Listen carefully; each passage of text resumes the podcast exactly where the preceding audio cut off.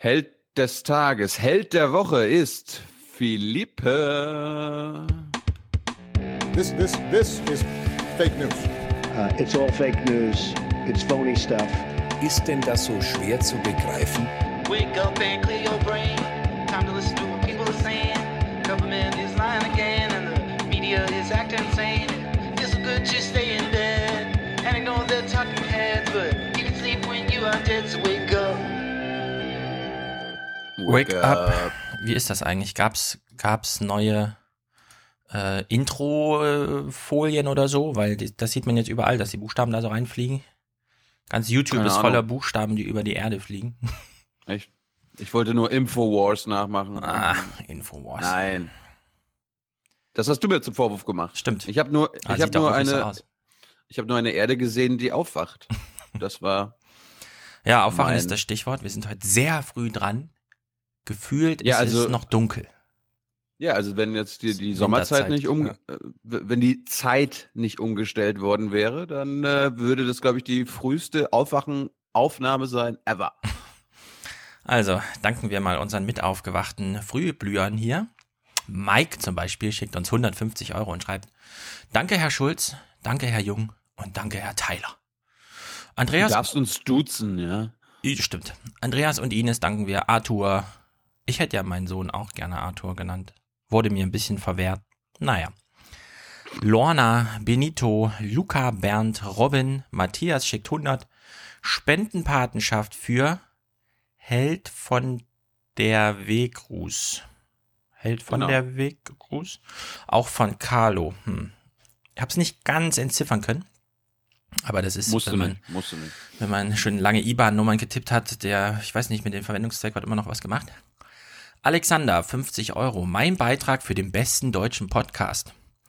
Ähnliches hat sich auch Philippe gedacht. Und dann spendet er an den Aufwachen-Podcast? Das Ah. ist komisch. Ähnliches hat sich auch Philippe gedacht. Und er hat uns kommentarlos 1000 Euro geschickt. Danke. Thilo hat ihn schon als Held des Tages und der Woche ausgerufen, aber du bist natürlich Held des Monats, Philippe.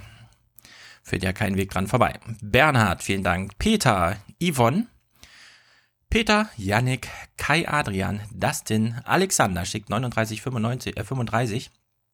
Obwohl ich Name Sau bin. Weiter so. Also fast Produzent, sehr gut. Katharina, Fabian, Julian, Daniel, Jörg, Christine, Rüdiger, Jason, 45 Euro. Vielen Dank für eure Arbeit. Yannick Gernert. Mac wurde von den Russen gehackt, in der Tagesschau gelernt, deswegen in den letzten zwei Wochen keine finanzielle Unterstützung. Hm, diese Russen. Alexander danken wir, Dominik für 93,23 Euro aus der Schweiz. Wahrscheinlich, ich weiß nicht genau, wie viel er losgeschickt hat. Das ist immer ein sehr aufwendiger Überweisung aus dem Ausland und so weiter. Dann steht aber keine Original. Also Dominik 93, 23 sind angekommen. Waren wahrscheinlich mal 100. Oder wie auch immer sich das umrechnet mit den Schweizer Franken. Aufwachen forever, schreibt er. Felix danken wir. Silke Matthias schickt 41,84 und die 16 Cent machen wir voll und nehmen dich natürlich in die Produzentenliste für heute auf. Daniel schickt 50. Sehr unterhaltsam und dabei noch informativ. Tyler muss öfter mitmachen. Ihr macht einen super Job. Johannes, vielen Dank.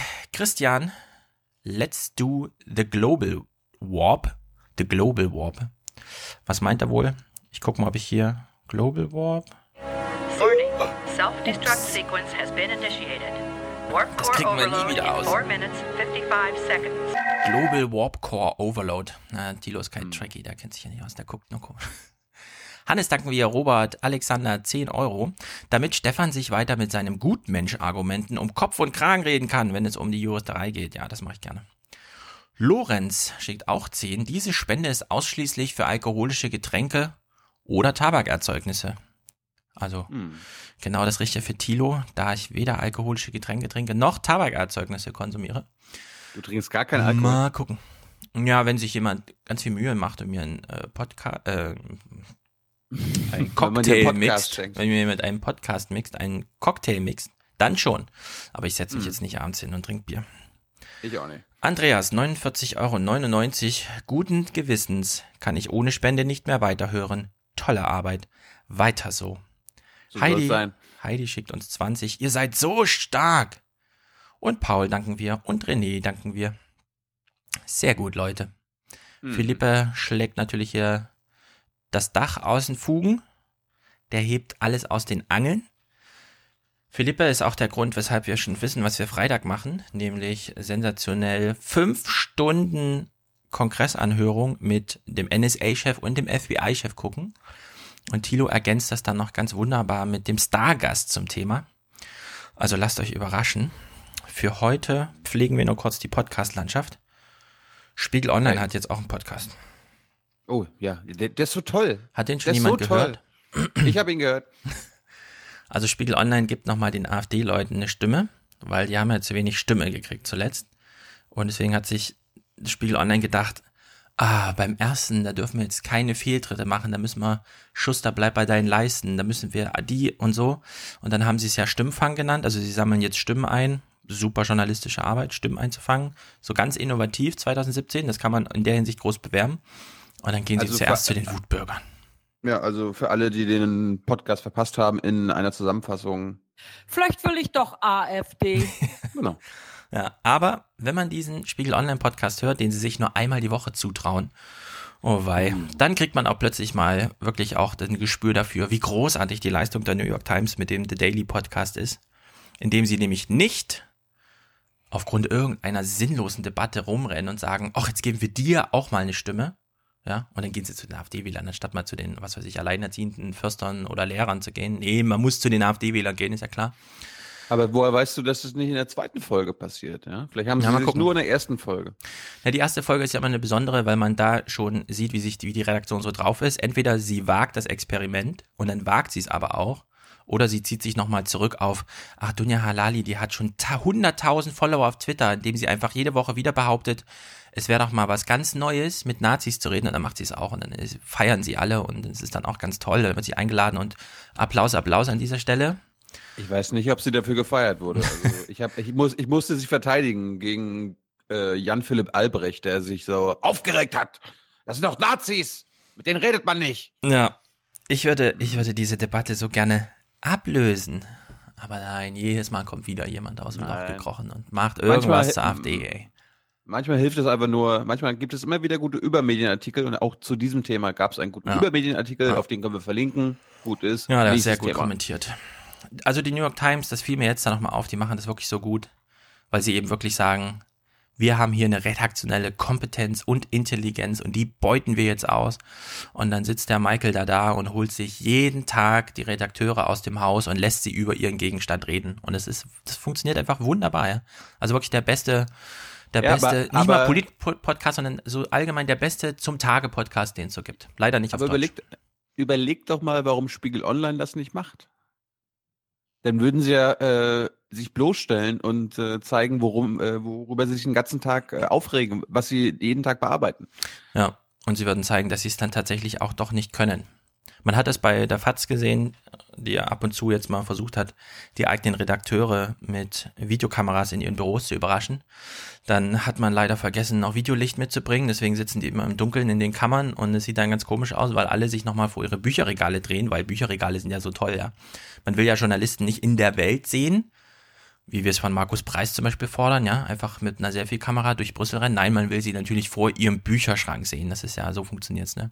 Also warum das im deutschen Journalismus nicht funktioniert, verstehe ich einfach nicht, aber wie auch immer. Andere Sache, Pete's Meat, das werden wir hier mal im Auge behalten, das ist wirklich interessant.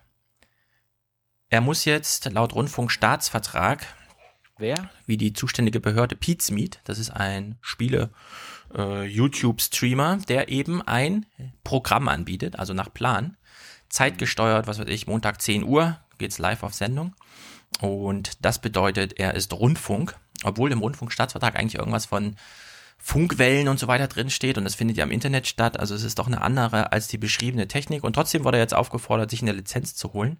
Betrifft uns jetzt nicht so weiter, weil wir wenn überhaupt live, dann nur sporadisch und nicht nach Programm und Plan, also nach Vor Veröffentlichung. Und wenn wir live, na gut, auf die 500 kommen wir auch. Also wenn du so 500 Slots anbietest, egal ob die gefüllt sind oder nicht, brauchst du dann so ein Rundfunkstaatsvertrags-Lizenzding. Das kostet irgendwie zwischen 1000 und 10.000 Euro im Jahr oder so. Sehr merkwürdig. Aber die Diskussion läuft und wird von uns interessiert begleitet. Kommen wir mal zur Saarlandwahl, um sie etwas Äh. schneller abzuhandeln. Ich spiele jetzt mal eine Minute von Freitag, glaube ich, oder Samstag vielleicht sogar. Also eine Minute vor der Saarlandwahl, in dem Jörg Schönbohm eine Ansage macht. Und danach überprüfen wir mal, ob denn das eingehalten wurde, was er hier so als Prämisse, würde ich schon sagen, für den Wahltag dann auch darlegt. Es ist das kleinste Flächenland und spielt doch in diesem Jahr eine besonders große Rolle. Denn ob diese Genau. Frau von der CDU, Annegret Kramp-Karrenbauer, Ministerpräsidentin bleibt oder nicht, Jetzt verspricht sie sich nicht beim Namen, aber beim Ministerpräsidentin. Fand ich auch sehr lustig, aber gut, kann passieren. das könnte auch spürbare Folgen haben für das Schicksal der Bundeskanzlerin bei der Bundestagswahl im September. Jörg Natürlich Schönborn, könnte das, Saarland ja. spielen ja sowohl landes- als auch bundespolitische Aspekte eine Rolle. Was ist denn wichtiger, Landes- oder Bundespolitik? Wir haben ja ein Wahljahr hinter uns 2016, das durchgehend geprägt war von einem Thema, nämlich dem Thema Flüchtlinge und Asylbewerber, der Angst vor Terror und vor Kriminalität. Wir haben jetzt eine neue Ja, Jörg, dank euch. Danke. Mhm. Situation in diesem Jahr und wir haben hier in Saarbrücken im Saarland eine Jetzt musst du noch mal kurz nachdenken. Und wir haben hier in ah, Saarbrücken sind wir, genau. Achso. Situation, wo eine populäre Landesregierung tatsächlich auch aus Sicht der Wähler objektiv was geleistet hat, zum Beispiel in der Wirtschaft und Arbeit. Der Lärm kam übrigens gerade aus, Aus- dem improvisierten Studio von der ARD. Und ich, ich, ich fand gerade schön, dass er sagt, aus Sicht der Wähler haben sie objektiv gute Arbeit Ja. Und jetzt hören wir uns mal das Ende an, was er sagt. Arbeitsmarktpolitik einen guten Finanzausgleich für das Land ausgehandelt hat. Und äh, das bedeutet, dass wir es hier mit einer klaren Beobachtung der Wähler auch von Landespolitik zu tun haben. Und wenn wir morgen die Ergebnisse haben, wird es ganz deutlich auch landespolitische Akzente geben. Das ist sicher. So, ich habe keinen Sonntag geguckt, aber ich nehme mal an, nichts davon ist übrig geblieben. Es gibt landesspezifische äh, Aspekte bei der Landtagswahl. Soll's geben. Was, was ist denn hier los? Ich dachte, seitdem Schulz äh, da ist, ist alles anders. Ja, und man muss auch noch mal sagen, ich habe es extra noch mal nachgeguckt, um die Zahlen genau zu haben. Wenn in Saarland ein neuer Ministerpräsident gewählt wird, sind weniger Leute zur Wahl aufgerufen, als wenn in Köln der Oberbürgermeister gewählt wird. Und Köln zählt eigentlich nicht wirklich zu einer der großen Millionenstädte, auch wenn es jetzt mittlerweile eine Millionenstadt ist in Deutschland. Also, Also. Ähm, ich würde konstatieren, dass wir mal wieder im, den, den, in der letzten Woche vor der Saarlandwahl Fake News erlebt haben in Sachen Saarlandwahl, weil es wurde mal wieder eine künstliche Spannung erzeugt. Nämlich, äh, es wurden mal wieder Umfragen selektiv äh, ausgewählt und interpretiert, sodass es ein spannendes Rennen gibt, ja, wer führt, Ein wer Duell. führt, äh, ein Duell, ne, hier. Zeit für ein du du du du du du Duell. Und das haben sie gnadenlos durchgezogen. Aber denn sie hätten zum Beispiel nicht sich auf zwei oder drei Wochen alte Umfragen stürzen sollen, worauf man dann quasi dieses rot-rote Gespenst hochgezogen hat und so weiter, sondern hätten äh, die Medien sich mit äh, näheren Umfragen zum Wahlsonntag befasst, äh, dann wäre das Ergebnis, was jetzt am Ende rausgekommen ist, nämlich dass die CDU deutlich gewonnen hat mit über 40 Prozent, äh, absehbar gewesen und dass Rot-Rot keine Chance gehabt hat, auch. Hm. Aber das musste noch, das musste noch bis 17.59 Uhr und 55 Sekunden noch am Leben gehalten werden, weil es muss ja Spannung Ein erzeugt Kopf an Kopf. für Oma ja, ja. Ja, weißt du noch, äh, Eni hat das ja als, das ist keine Prognose, wie es wirklich ausgeht, erleben wir erst am Wahlsonntag. Und es hat niemand, das macht keinen Einfluss auf die, auf die eigene Berichterstattung. Ja? Ja. Äh, ich kann dementsprechend nur ein Deutschlandfunk-Interview mit Oskar Niedermeyer von gestern empfehlen, der das auch ausgeführt hat. Dass, äh, er, er hat sich aufgeregt, dass äh, einfach Umfragen, die noch kurz vor der Saarlandwahl veröffentlicht wurden, aber ignoriert wurden, weil da war das Ergebnis schon absehbar. Mhm. Aber ich habe am Sonntag äh, ARD und ZDF geguckt, äh, habe es mir da mal live angetan. Dementsprechend, weil diese Sendung ja dann auch nicht in der Mediathek irgendwann landen, musste ich es abfilmen. Darum ist der Ton nicht ganz so günstig. Aber ich habe am Anfang, wir fangen damit an. Aber an äh, der das Stelle, ich möchte es auch nochmal fordern. Diese Wahlnachtsberichterstattung will ich auch danach in der Mediathek haben, Hm, um einfach durchzuscrollen. ja. Ich konnte mich nicht darauf verlassen. Vielleicht ist sie mittlerweile drinne. Ich konnte sie bis gestern nicht finden. Darum musste ich es Mhm. so machen. Wir fangen damit an äh, mit dem Intro des ZDF. Das ZDF, Viertelstunde vor der Ergebnisverkündung, ging sie on air und sie haben jetzt ein super Wahljahr-Song, Stefan. Ein Song. Und ich habe ihn noch nicht gesehen, ich habe nur die bisschen Aufregung mitgekriegt. Ich bin sehr, sehr gespannt. Ne, ich meine, sie haben sich passend zum Horse Race den, den passenden Song ausgesucht. Und äh, der Ton, die ersten zwei Sekunden kommen vom TV-Sound und dann habe ich den Song nochmal online gefunden und habe ihn Mhm. dann reingeschnitten, damit wir eine bessere Qualität haben, okay?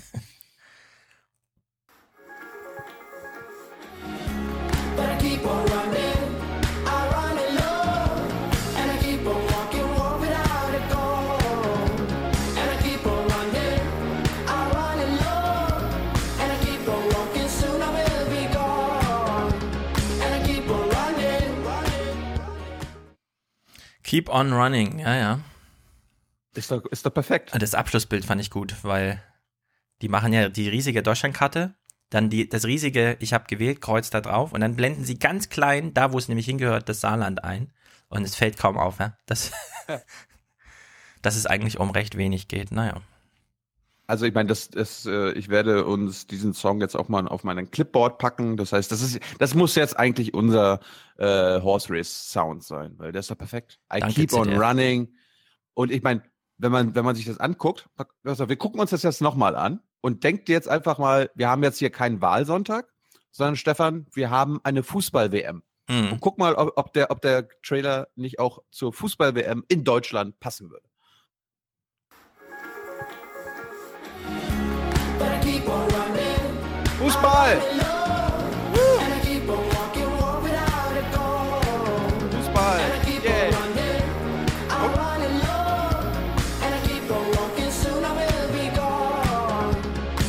Running, running. Ja, jetzt wo du es sagst, das ist eigentlich aus der Ideenkiste Fußball. Ja. Das, sogar das letzte Abschlussbild ist ja noch Stadion und so. Ja, Ah, passt doch zu Hans Jessen und alles Mögliche. stimmt. Gut, äh, wir springen mal rein. Äh, das ZDF hat uns dann auch noch mal kurz vor 18 Uhr verraten, was denn so die Wahlkampfthemen waren. Also die tatsächlichen Themen offenbar im Saarland. Und sie haben eine Straßenumfrage gemacht und die fand ich so köstlich, dass wir da mal reinschauen. Und was bewegt die Saarländer bei dieser Landtagswahl?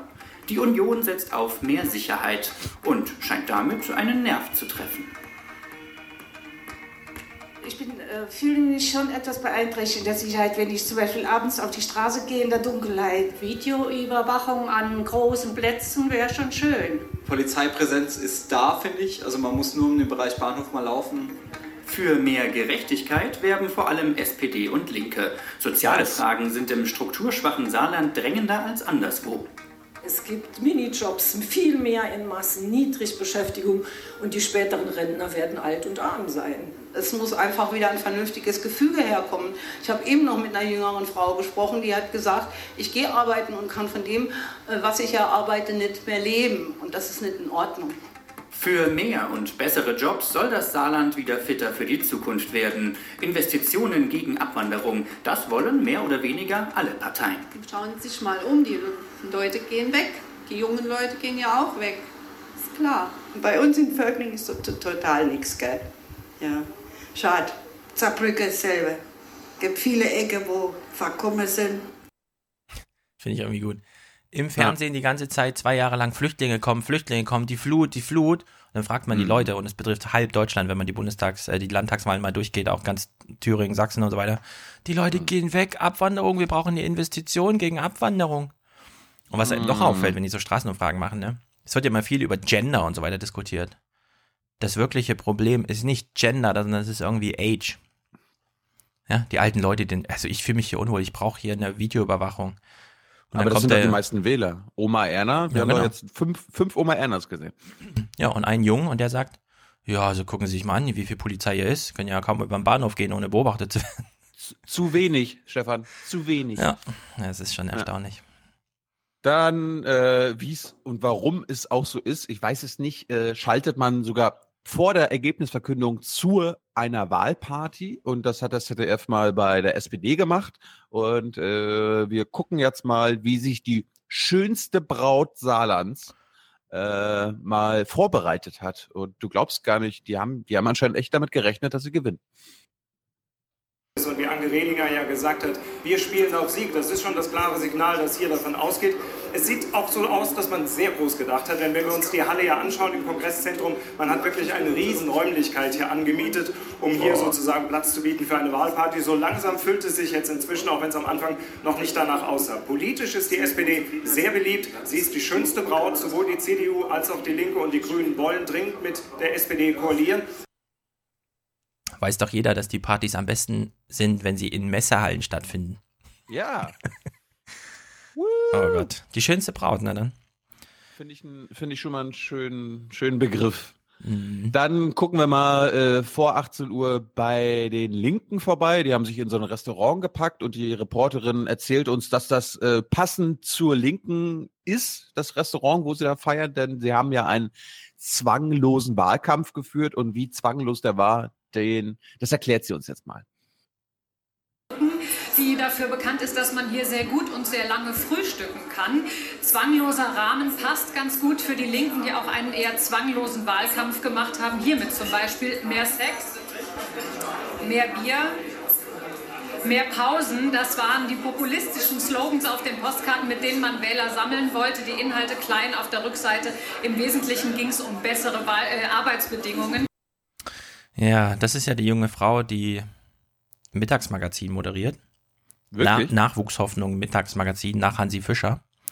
Oh. Und sie hat gestern erzählt, als sie im Gespräch mit Hans-Olaf Korte oder wie er heißt, unser Standard-Politikprofessor, der dann die Wahlen immer einschätzt, und dann meint sie so, ja, als ich hier im Taxi saß, hat der Taxifahrer gesagt, wissen Sie was, hier sind 200 Journalisten und die sind doch alle nur hier wegen der AfD. Mhm. Und da hat er ziemlich recht gehabt, weil sie ist ja auch nur wegen dem populistischen Linken hingefahren. Ne, ich dachte jetzt, ich kannte sie nicht, dachte, sie wäre vielleicht eine Reporterin vor Ort, die sich auskennt. Nee. Nee. Sie wurde eingeflogen. Ja, das ist, äh, ich glaube, das ist auch das Mittagsmagazin, was da irgendwo in Berlin oder so hergestellt wird. Jedenfalls nicht das Süddeutsche. Hm. So, und weil du gerade Herrn Korte angesprochen hast, ich habe ihn ja, ich, ich erlebe ihn ja seit Jahren. Und ich frage mich, was macht, was macht dieser Mann im Fernsehen? Und ich habe es am Sonntag jetzt endlich rausgefunden. Er ist dazu da, der ZDF-Redaktion zu bestätigen, dass das, was sie für wichtig erachten, Ja. nämlich das Horse Race, auch äh, so wissenschaftlich zu bestätigen. Und ich habe das perfekte, ich finde den perfekten Clip jetzt vor 18 Uhr, eine Minute vor der Verkündung der Wahl, steht Korte da mit Schausten und äh, bestätigt ihr, was Schausten wichtig findet. Horse Race pur. So, wie immer in unserer Wahlsendung dabei ist Professor Karl Rudolf Korte. Schönen guten Abend. Guten Abend. Herr Professor Korte, die erste Wahl in einem großen Bundestagswahljahr, die erste Probe aufs Exempel, was einen Schulz-Effekt angeht. Stehen hier heute ein bisschen auch Angela Merkel und Martin Schulz zur Wahl? Ja, auf Ja. jeden Fall. Das ist für die beiden zentral, für die beiden Parteizentralen auch fundamental am Start eines Wahljahres. Wir beobachten hier eine Nivellierung, eine Angleichung der verschiedenen Wahlebenen. In der Wahlkabine wird immer mehr auch über andere Themen mitentschieden. Voraussetzung ist aber ein polarisierendes Großklima. Das ist nicht richtig erkennbar. Deshalb werden sehr stark Landesthemen wahrscheinlich und auch Personen hier vor Ort mehr ziehen. Hm, denn wir haben gerade gelernt, Wechselstimmung so richtig gab es eigentlich nicht. Aber für die CDU im Wahljahr insgesamt steht eigentlich mehr auf dem Spiel, oder? Ganz viel, denn wenn man einen Ganz von den vier wenigen äh, CDU-Ministerpräsidentinnen oder Ministerpräsidenten verliert, ist das natürlich am Wahljahrstart eine desaströse Ausgangslage und wird interne Mobilisierung intensiv behindern. Ja, das ist ganz zentral und fundamental wichtig. Hm. Ja, ist wirklich gut. Die, die schwimmen da in so einer Soße, dass selbst Bettina Schausten am Anfang schon ein bisschen gelangweilt klingt, als sie sagt, wie immer ist Herr Korte bei uns. Mhm. Herr Korte, wird Also es ein Horse Race Rennen? Ja! Ja! Und zwar im Bund und im Land. Duell, Duell. spannend? Ja. Schulz gegen Merkel? Ja klar, alles, alles, was sie wollen. Ich bestätige Ihnen das. Es geht für alle um alles. Bitte, Herr Korte, nehmen Sie sich doch mal eine fünf Jahres TV-Pause. Ja, würde ich auch sagen. äh, Nehmen Sie mal ein Freisemester. mal- denken Sie mal über sich nach. Ein Fernsehfreisemester. äh, Und wir, wir springen mal zur ARD-Version von äh, Herrn Korte. Es ist kein Wissenschaftler, es ist ein Horse Race Superexperte, nämlich Jörg Schönborn. Und der will jetzt mal ganz ehrlich sein, ne? Hat jetzt, hat minutenlang Oma Erna erzählt, was im Saarland wichtig ist, aber Jörg Schumborn erklärt uns mal, wenn wir ehrlich sind, worum geht's hier eigentlich? Und wenn wir ehrlich sind, geht es heute Abend ja darum, ob der AKK-Effekt, also der örtliche Effekt der erfolgreichen Ministerpräsidentin stärker ist oder der Martin Schulz-Effekt, also der frische Wind aus Berlin.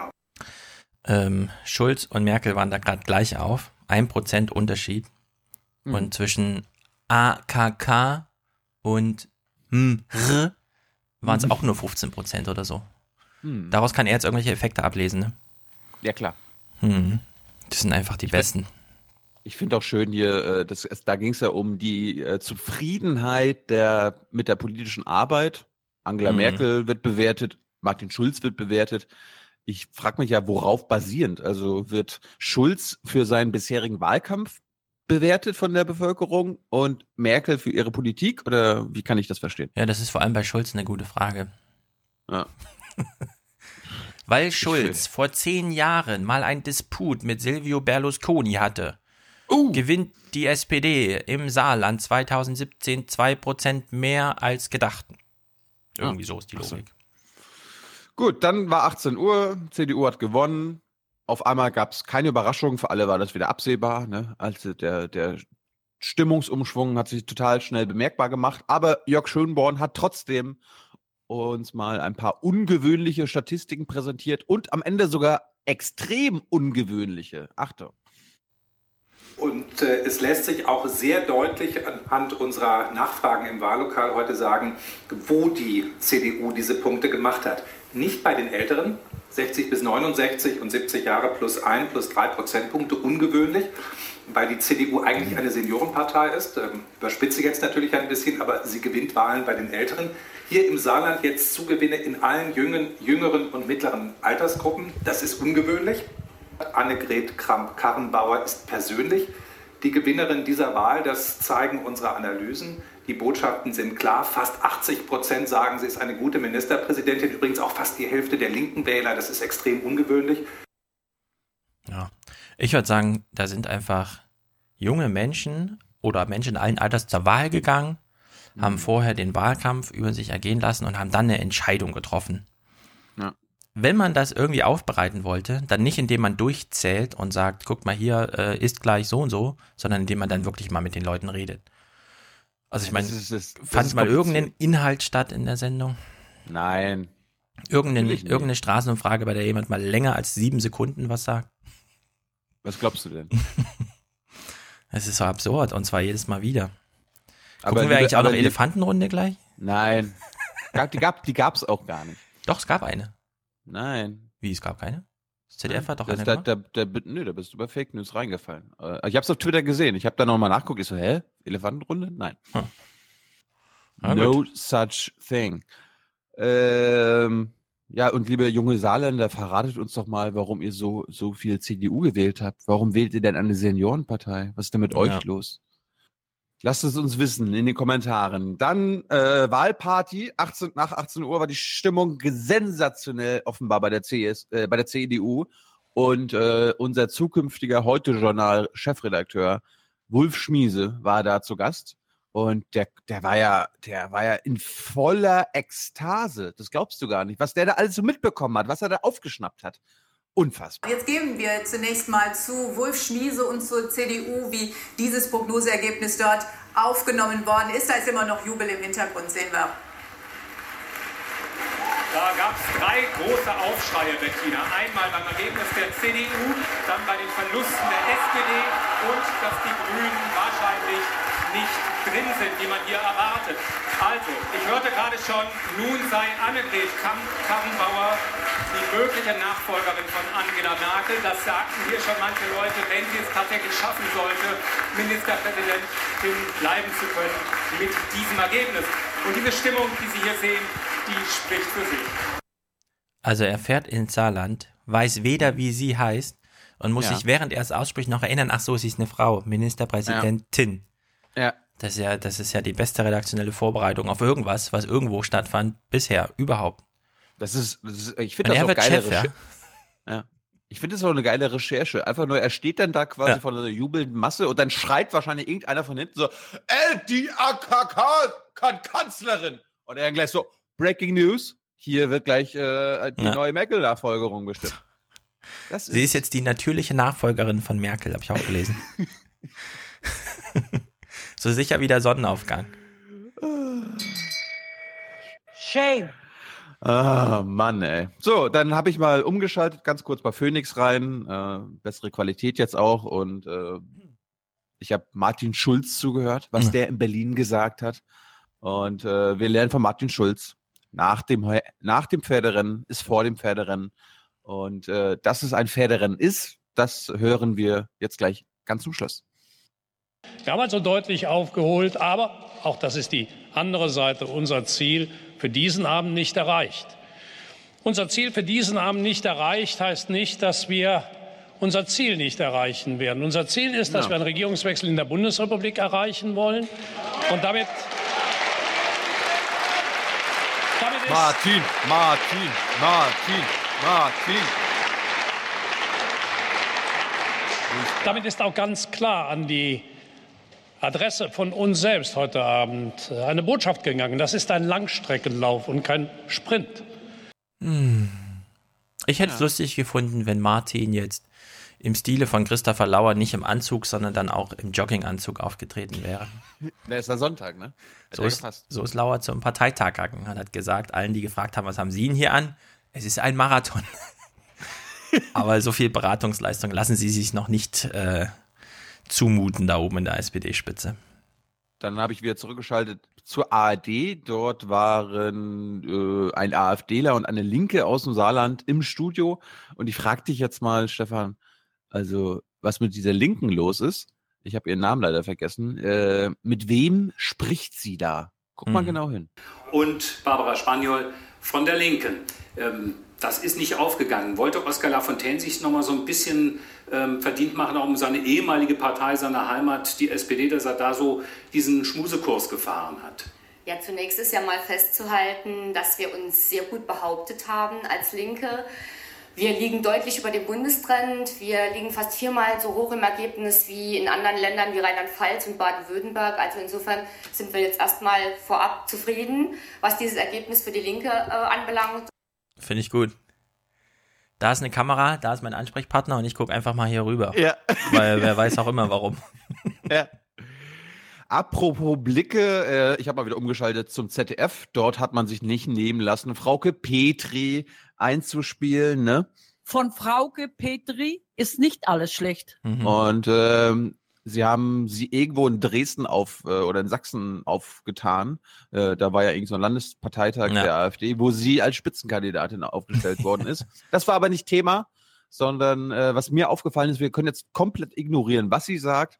Aber äh, ich finde, liebes ZDF, so lässt man auch Frauke Petri nicht vor die Kamera oder sich jedenfalls nicht so präsentieren, weil Frauke Petri musste einäugig davor stehen. Naja, das zeigt sich ja gerade für die SPD nicht als richtig, denn die SPD hat sich wesentlich mehr erhofft und schon im Saarland bricht der Martin-Schulz-Effekt dramatisch ein. Ähm, Also insofern muss da die SPD wohl erkennen, dass Martin Schulz sich so zieht. Die AfD macht Wahlkampf für sich selbst mit unseren Themen, dass wir die in den kommenden Landtagswahlen noch deutlich herausstellen werden, wie wir das im Bund ja auch getan haben, wo wir auch aktuell höhere Werte haben. Ähm, Das ist völlig klar und insofern gilt es weiterzukämpfen. Hier ist die Devise rein ins Parlament. Das war wichtig, das hat unser Landesverband geschafft und das bei einem nicht leichten Wahlkampf in diesem kleinen Bundesland. Darauf sind wir als Gesamtpartei trotz allem stolz. Und jetzt geht es weiter in Richtung Schleswig-Holstein und Nordrhein-Westfalen. Sagt Frauke Petri, vielen Dank nach Sachsen. Soll ich dir was sagen? Ich habe ein bisschen Mitleid mit ihr. Ja. Sie, sie steht, also das ZDF das, hat sie das, gehört- das, das, das, das gehört sich nicht. Und jetzt kannst du unseren Hörern erklären, was du da gesehen hast. also das ZDF hat sie wirklich frontal in die Abendsonne gestellt. Ja. Die Sonne war quasi ein Meter vor ihr, ja, mit ihren Millionen von Kilometern und mit ihren Lichtstärken und ihrer Hitze genau vor ihr. Und dann hat das ZDF sich gedacht, ah, haben wir sie wirklich gut ausgeleuchtet? Komm, wir machen noch ein paar Lichter an. Also sie, jemand hat auf Twitter geschrieben, man hat sie so präsentiert wie so ein Vampir, Angst vor der Sonne. Also man hat sie richtig scheiße dahingestellt. Sie konnte die Augen nur zukneifen, das eine musste sie richtig zumachen. Es gibt eine andere Szene, die hat GS im Forum verlinkt. Frauke Petri hat an diesem Tag stundenlang in diesem äh, Parteitag zugebracht, wo sie vorne auf der Bühne saß und richtig fertig gemacht wurde. Ja. Also sie saß da hochschwanger und alles. Und dann hat sie zwei Gegenkandidaten gehabt, die ihre Vorstellung 25 Minuten lang nur genutzt haben, um sie so richtig zu demütigen.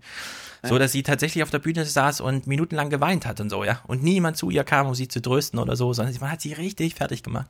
Und dann kam die Anfrage vom CDF und sie hat sich einfach, äh, gut, dann machen wir es halt.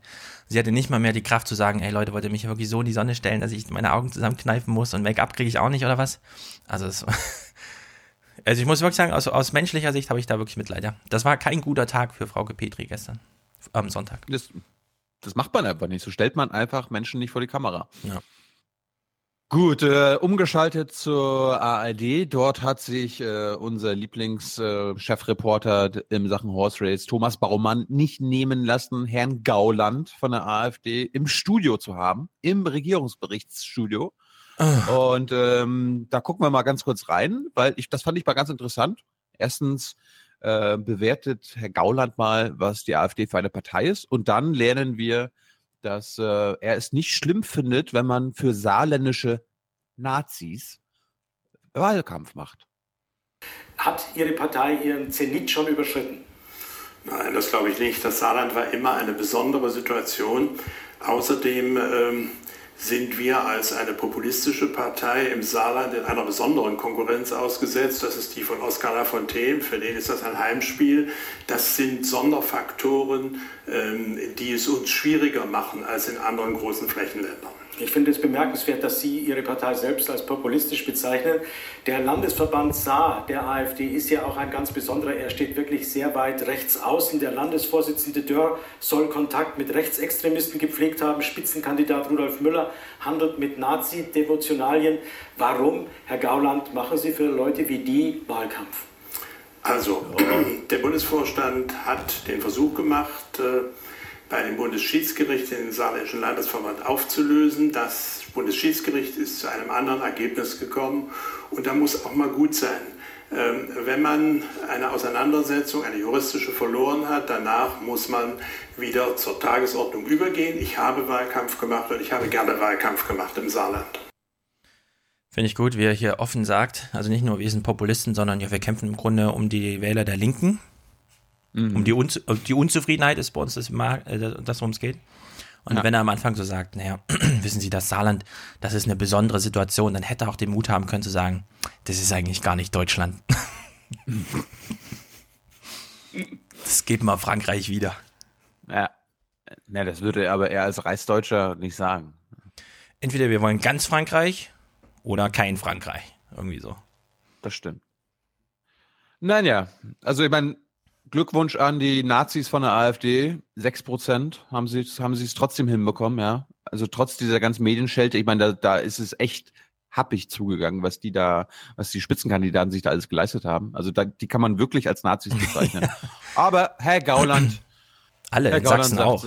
Bei Petri, wenn man sich mal das mal durchliest, was sie da auf der Bühne und so, wie sie da Höcke verteidigen und alles. Das ich ist habe halt am, eine reine Nazi-Partei. Ich hab am Wochenende einen Artikel von der Mitteldeutschen Zeitung geteilt, wo es einen Bericht vom Parteitag der AfD in Sachsen-Anhalt gab. Sollte man auch mal reinschauen. Das ist äh, unfassbar. Gut, äh, und zum Schluss äh, eine Schalte zur, äh, zur FDP, die leider anders als die AfD nicht in den saarländischen Landtag gekommen ist. Und äh, wie die Stimmung dort vor Ort war, äh, erfahren wir im ZDF. Vom letzten Mal wieder wettmachen und den Einzug schaffen, äh, auch als Signal natürlich für die Bundestagswahl. Das ist ziemlich schief gegangen. Lisa Mitbrücker beobachtet das bei der FDP und eine vermutlich ziemlich gedrückte Stimmung, Lisa. große Position geht. Wo wendet sich als Bürger hin, wenn er unzufrieden ist mit dieser großen Position? Das wird mit Sicherheit auch ein Thema. Sie hört mich offenbar nicht, da scheint die Tonleitung nicht zu stimmen, aber äh, Gesichter sprechen dann auch Bände, das haben wir im Hintergrund gesehen. Ehrlich gesagt, die informativste Live-Schalte wahrscheinlich an dem Abend. Darum habe ich sie drin gelassen. Da muss man auch mal klatschen, ne? Aber, ja. Ich wollte noch eine, ich mir fiel gerade eine Vermutung ein, warum das mit der Elefantenrunde nicht geklappt hat. Weil auf Twitter hat jemand geschrieben, und das war ja auch der allgemeine Erwartung, Jetzt findet wieder eine Elefantenrunde statt. Kein Saarländer am Tisch, aber jemand von der CSU. Wahrscheinlich wollten sie die Runde zusammentrommeln, weil programmatisch wäre es ja lohnend gewesen fürs ZDF. Und dann hat der Scheuer aber gesagt, äh, hören Sie mal, wenn im Saarland gewählt wird, dann sind das weniger als wenn mein Wahlkreis in München wählt. Und hat abgesagt und dann haben sich beim ZDF nicht getraut, es ohne die CSU zu machen.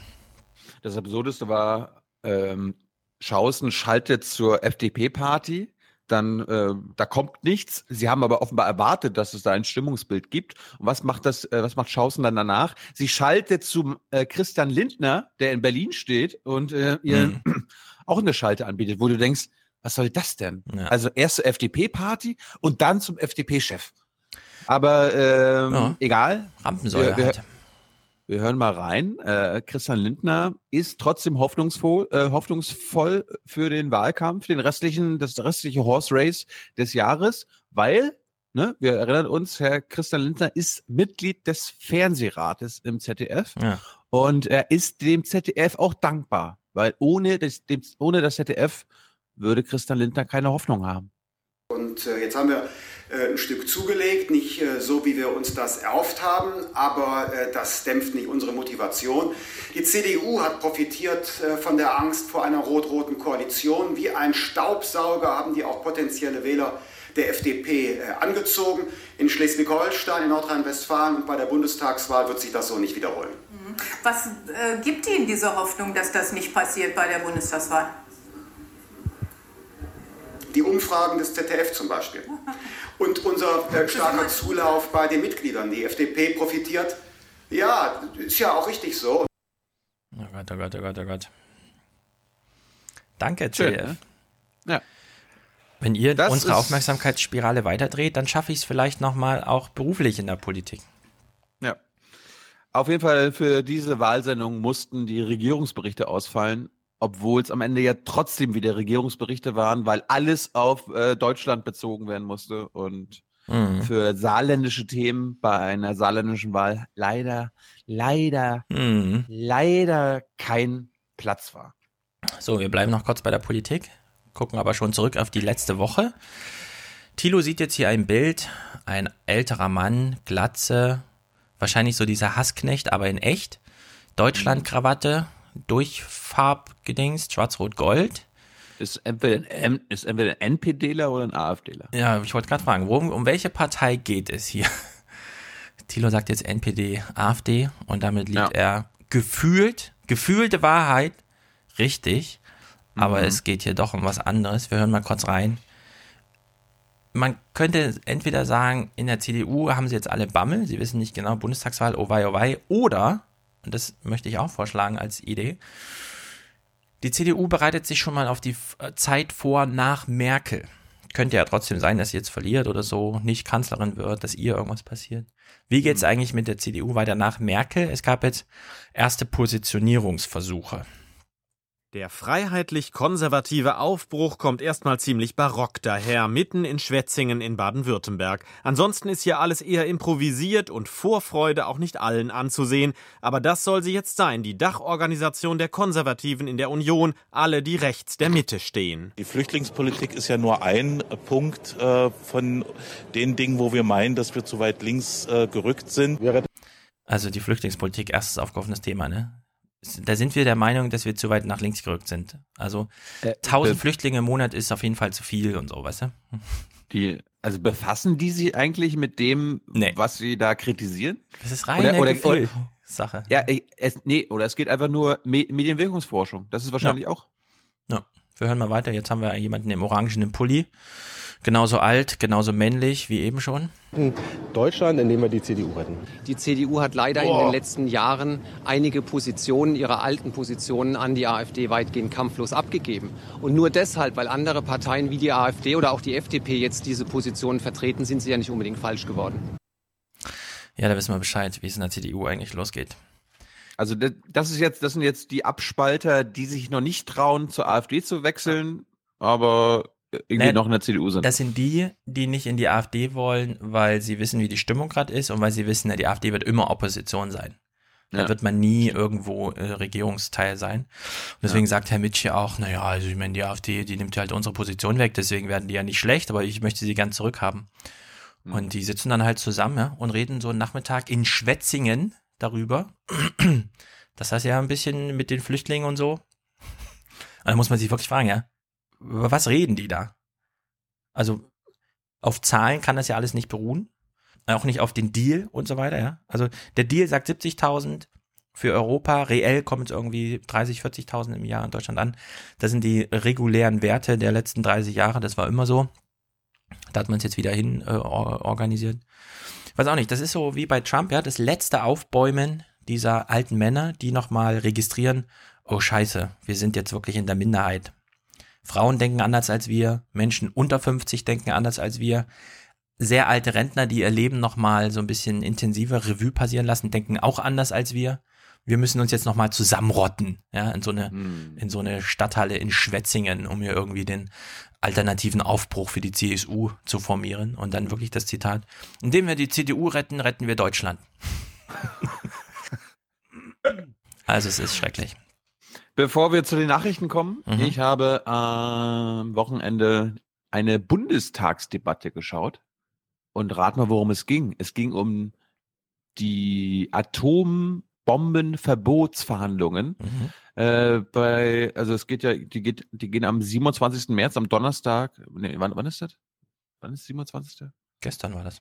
Gestern schon, okay. Ja, die ging, die ging gestern los in New York. Äh, die UN verhandelt dort und eine Regierung aus Europa macht da nicht mit.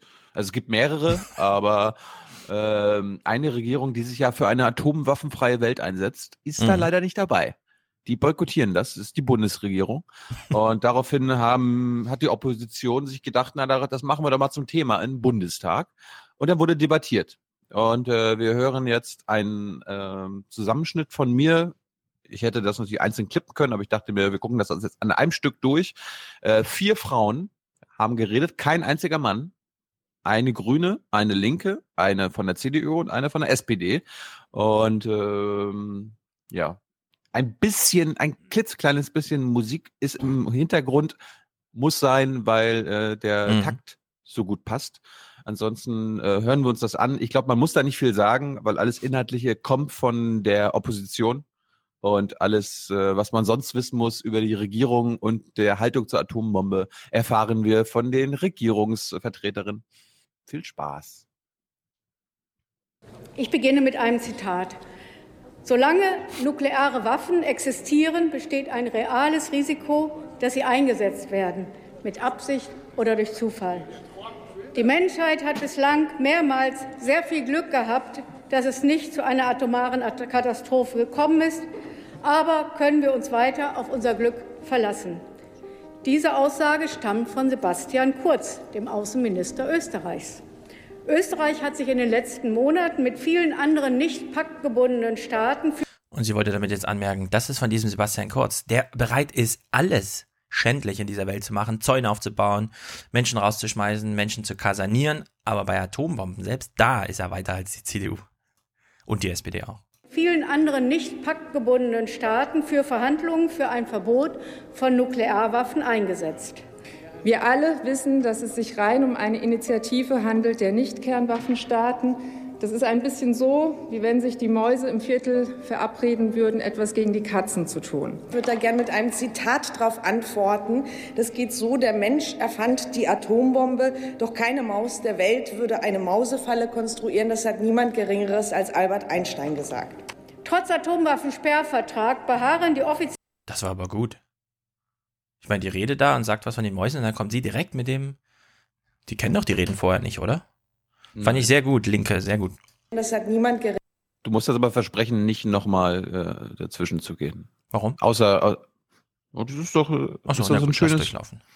Außer, außer wenn du wirklich einen Grund hast, okay. Geringeres als Albert Einstein gesagt. Trotz Atomwaffensperrvertrag beharren die offiziellen Atommächte seit Jahrzehnten auf dem Besitz von Nuklearwaffen.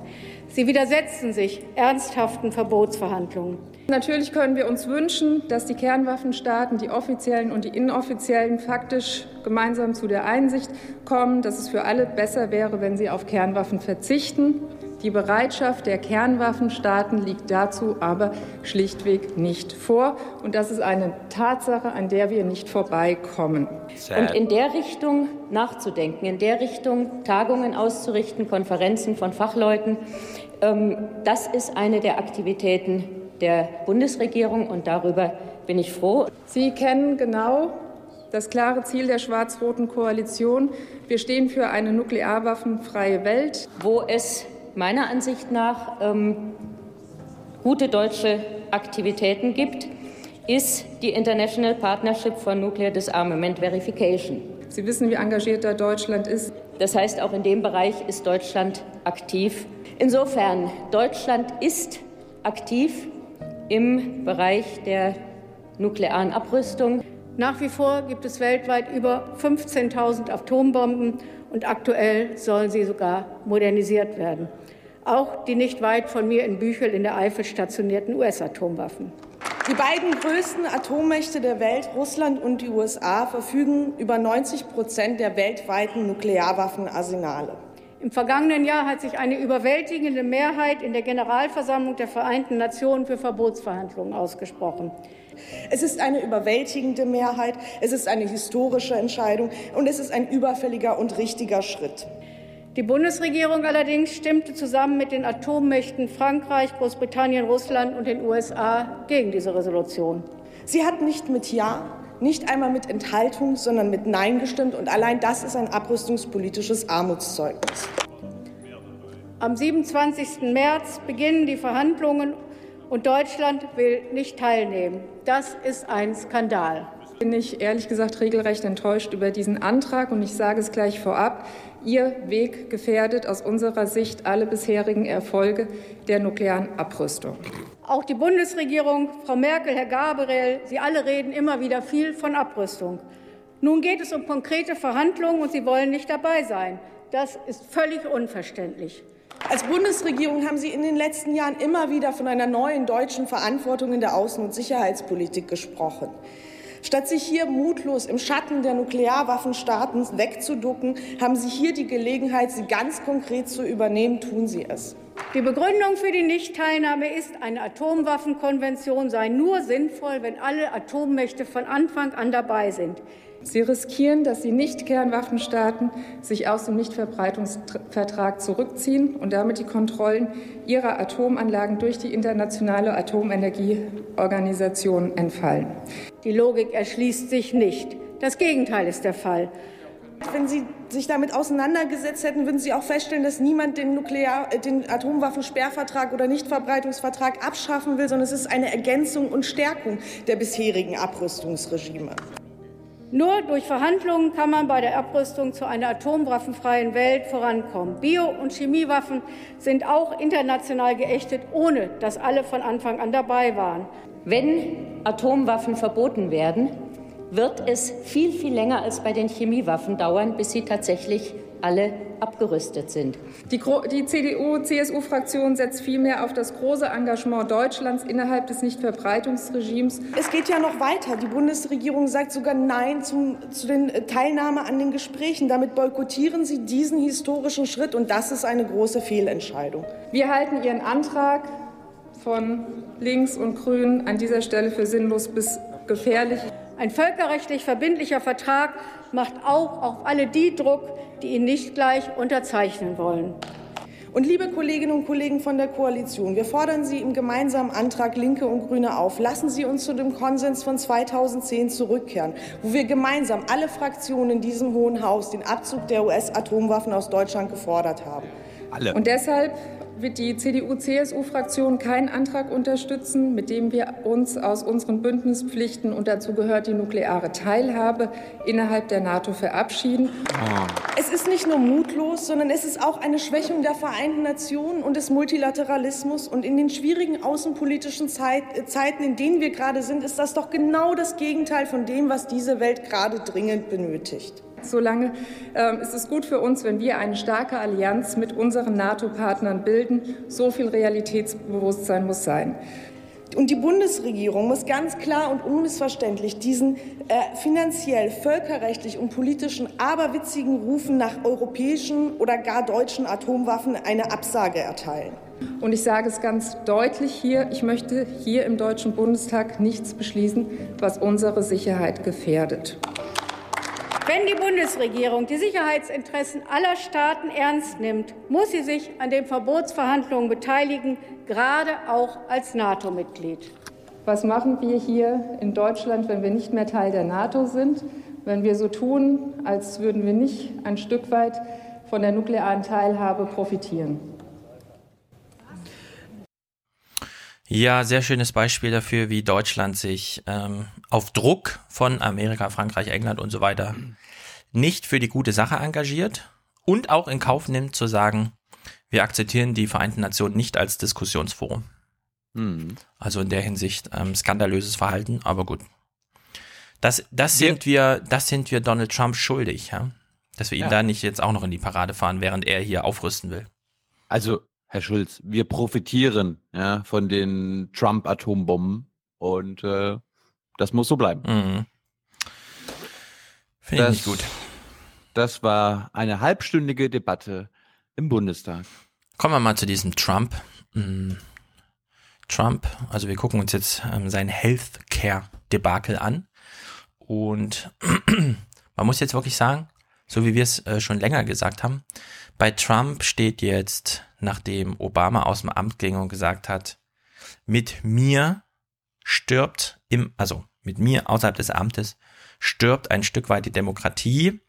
Äh, Das wäre bei Clinton wahrscheinlich nicht ganz so schlimm geworden, weil sie noch dieses ähm, schöne Spiel mit den Medien mitgespielt hätte, sodass es nicht so auffällt. Bei Trump fällt es jetzt auf. Äh, es wird also jetzt in Amerika tatsächlich verhandelt, warum man überhaupt noch Staaten braucht, während Trump ja eigentlich der Botschaft ist. Und das ist wirklich, also es, es gibt ein richtiges Paradox. Trumps Botschaft ist ja eigentlich diese.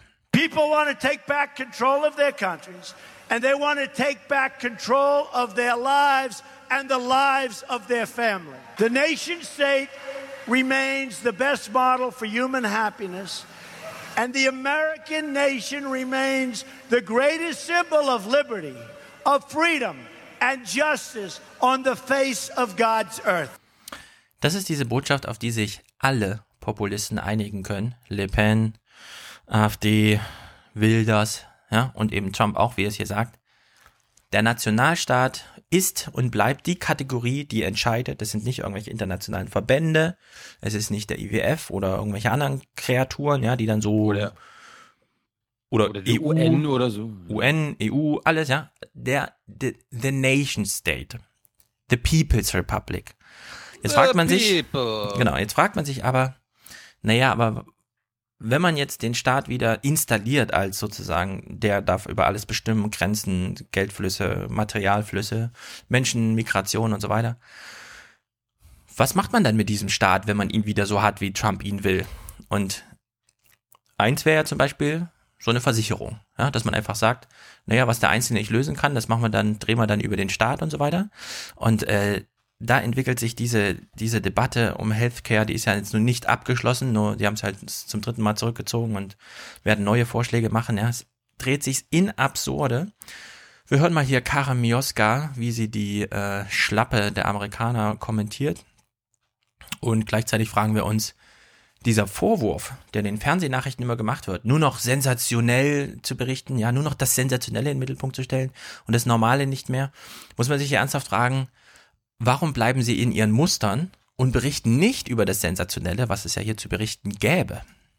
Guten Abend. Für Donald Trump ging es heute ums Ganze, nämlich darum zu beweisen, dass er das, was er versprach, auch halten kann. Um sein erstes großes Gesetzesvorhaben, eine Gesundheitsreform durchzusetzen, nutzte Trump wie gewohnt bewährte Mittel des Geschäftsmannes.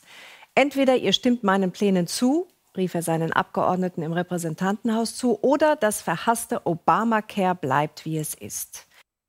Ja, ist natürlich in der Hinsicht völlig falsch, weil die Botschaft war natürlich nicht, entweder ihr stimmt hier zu oder dieses Obamacare bleibt halt wie es ist, weil ich meine, das wünscht sich eine Mehrheit der Amerikaner, dass, es, dass dieses Obamacare so bleibt, wie es ist. Das wäre also keine Drohung gewesen. Sondern die Botschaft, die Trump auch genauso offen und zitierfähig gesagt hat, war, Obama, äh, äh, Trump, Obamacare geht kaputt. Naja, Trumps Botschaft für die Abstimmung war, entweder ihr stimmt mir hier zu oder eure Wiederwahl 2018 ist gefährdet, weil ihr nämlich von mir und der Partei kein Geld kriegt. Also er hat sozusagen gesagt, okay, es geht ja jetzt zwar um Healthcare und irgendein Gesetz, aber ich lege mal die Axt an die Demokratie selbst, nämlich an die Wahlkampffinanzierung. Und ihr bekommt dann einfach von der Partei keine mehr ab. Woraufhin die Koch Brothers kamen mit ihrem Americans for Pros- Prosperity and Freedom Partners und gesagt haben, naja, wenn euch die Partei das nicht bezahlt, eure Wiederwahl 2018, wir legen hier mal einen Fonds für euch auf. Ja, also offener Krieg mit Hilfe von Geld, so wie es in Amerika halt immer zugeht bei der Demokratie, ja. Koch Brothers gegen Trump und Trump hat verloren. In der Hinsicht auch immer wieder dieser Hinweis auf Auch Trump braucht Mehrheiten für seine Entscheidungen. Wir sind hier nicht in der nordkoreanischen Diktatur, wo der einfach mal entscheiden kann, was er will. Die Wall Street ist immer stärker als jeder Präsident. Also das hat schon fast totalitäre Züge. Ja. Trump, okay, Trump hat eine persönliche Niederlage erlitten. Schon gut. Aber im Kern, ja, wurde hier die Demokratie schwer, schwer beschädigt von Trump selbst, der dann seine Wette auch noch verloren hat, ja. Also, doppelte Verlierer. Trump hat verloren, die Demokratie hat verloren, die ganzen Prinzipien haben verloren. Es ging nur noch um die Frage, wer bezahlt hier wem die Wiederwahl und so weiter. Und jetzt kann man ins Detail hier mal reingehen. Das allererste Mal überhaupt wahrscheinlich, also ich weiß, dass es nicht stimmt, aber Priebus und Bannon sind dann tatsächlich auch irgendwann mal ins Kapitol gegangen. Ja? Aus ihrem goldenen Käfig, äh, Weißes Haus und so sind sie mal ausgebrochen, um mal und dann krasseste Niederlage ever. Es war das erste wichtige Gesetzesvorhaben der Regierung Trump und es ist auf ganzer Linie gescheitert. Vor einer halben Stunde gab der Sprecher des Repräsentantenhauses überraschend bekannt, man ziehe den Entwurf für eine Gesundheitsreform zurück. Schon gestern wollte man abstimmen, doch weil man die nötigen Stimmen nicht zusammenbekam, wurde alles auf heute verschoben. Und Donald Trump schickte seine engsten Berater ins Kapitol. Stephen Bannon und Reince Priebus sollten die Abgeordneten auf Linie bringen. Offenbar waren sie nicht sehr erfolgreich. Ja, offenbar waren sie nicht sehr erfolgreich. Wieder eine totale Untertreibung. Wir hören jetzt mal in einem Clip von The Hill, diesem amerikanischen äh, journalistischen Nahbeobachtungen äh, vom von der parlamentarischen Demokratie, dem Rest, der übrig ist, um was es eigentlich ging, ja. Ist Bannon da hingegangen und hat gesagt, ach komm, stimmt doch mal zu, ich bin extra persönlich jetzt vorbeigekommen und so, mein Fahrer wartet draußen, können wir uns darauf einigen, dass du zustimmst? Nee, Bannon hat eine ganz andere Drohung, ist er losgeworden. President Trump's chief strategist Steve Bannon sought to use the healthcare vote this week to make a quote enemies list of lawmakers who would vote no on the GOP initiative, the New York Times reported Saturday. A Hill GOP aide involved in last minute negotiations told the Times that Bannon and White House Legislative Affairs Director Mark Short pressured the president to let the House vote on the Obamacare replacement bill. Speaker Paul Ryan, however, strongly advised Trump against letting the bill go to a public vote on Friday, as several dozen lawmakers remained opposed to the legislation. According to the Times, Ryan argued that publicly exposing the GOP lawmakers who opposed the bill could do substantial damage to Republicans. Ja, Bannon wurde losgeschickt von Trump und dann hat er den Leuten, seinen eigenen Parteileuten im Kongress gesagt, hört mal zu, Leute, wenn ihr hier Nein stimmt, kommt ihr auf die Feindesliste des Präsidenten, dann wissen wir, wer ihr seid, ja, mit allen Folgen, Wahlkampfunterstützung und so weiter. Dann ist er zurückgefahren ins Weiße Haus, hat Trump dazu gedrängt, wir machen jetzt, äh, er glaubte, er hat irgendwie geglaubt, ja, also meine Enemies List Drohung, die war erfolgreich, wir können jetzt zur Abstimmung gehen. Dann kam Paul Ryan, hat gesagt, na, Leute, wir müssen das verschieben, wir haben die, wir haben die Stimmen nicht und so weiter. Trump hat es nicht geglaubt. Eine Minute vorher haben sie es dann abgesagt und wir haben jetzt wirklich einen Bürgerkrieg, ja. Ryan, Trump und die republikanischen Abgeordneten befinden sich in einem offenen Bürgerkrieg, soweit, dass Trump jetzt, das ist dann die Nachricht von heute Morgen gewesen oder gestern Abend, loszog und sagte, ja, also ich könnte mir jetzt vorstellen, mit den Demokraten äh, zusammenzuarbeiten, was Gesundheitsreform angeht. Ja? Also absurd. Noch absurder, Spicer hat, weil er natürlich schon wusste, wie die Wahl ausgeht, ja, er ist nicht so blöd wie Trump, sondern er wusste genau, die Wette, die wir hier eingehen, die geht niemals auf. Also hat er den republikanischen Par ähm, Parlamentarier noch vor der Abstimmung die Schuld gegeben. Der Präsident und seine Leute haben alles versucht. Wir haben mit jedem Abgeordneten gesprochen, der sich unsicher war, haben Anregungen aufgenommen. Es liegt nun allein bei den Abgeordneten im Repräsentantenhaus, ob sie ihr Wahlversprechen einhalten. Ja, und jetzt lassen wir das zum Abschluss nochmal von Ina Ruck zusammenbinden, die uns wieder mit dem naivsten, wirklich blödesten und auch im Grunde falschesten äh, hier abspeisen will. Das ist schon eine sehr, sehr schwere Schlappe, die er da hat hinter, hinnehmen müssen. Man muss sich mal vorstellen, er hat ja eigentlich alle Voraussetzungen, um durchregieren zu können. Er hat ein Repräsentantenhaus mit großer republikanischer Mehrheit. Er hat auch einen Senat mit republikanischer Mehrheit, nicht ganz so groß, aber doch eine Mehrheit. Und dann scheitert gleich in der ersten Stufe sein allerwichtigstes Gesetzesvorhaben. Das ist schon, das muss man erst mal hinkriegen. Also das ist schon eine schwere Schlappe. Trump hat diese Mehrheiten nicht. Wenn das Gesetz, angenommen, die hätten jetzt im Repräsentantenhaus die Mehrheit dafür gehabt, ja, ein oder zwei Stimmen, so wäre knapp gewesen, dann wäre das Gesetz in den Senat gegangen. Im Senat hat Trump keine Mehrheit, ja. Da hat er nicht mal jetzt, er kommt gerade auf die 50, wenn er nicht seine zwei Widerspenstigen, ja, die nur jede Chance nutzen wollen, also Lindsey Graham und äh, John McCain, ihm da eine reinzuwürgen. Und er, die sind sowieso freier, weil die sich sowieso viel mehr ihrem Staat also ihrem Heimatstaat, ihrem Bundesstaat verpflichtet führen als irgendwie der Partei und auch unabhängiger sind noch als die Repräsentantenhausmitglieder. Äh, und dann wäre das aber nach dem Senat, wo es gar nicht durchgekommen wäre, nochmal zurück ins Repräsentantenhaus. Also es hätte einfach nie, never funktioniert, weil Trump diese Mehrheiten einfach nicht hat, bei der Ina Ruck ja einfach behauptet, ja, der könnte doch durchregieren, da ist, es wäre doch alles möglich. Gar nichts ist möglich. Trumps erste Niederlage war jetzt dieses Healthcare-Ding. Die zweite Niederlage wird Neil Gorsuch. Die 60 Stimmen im Senat wird er niemals zusammenbekommen. Die machen jetzt im April ihre erste Abstimmung. Er wird krachend durchfallen.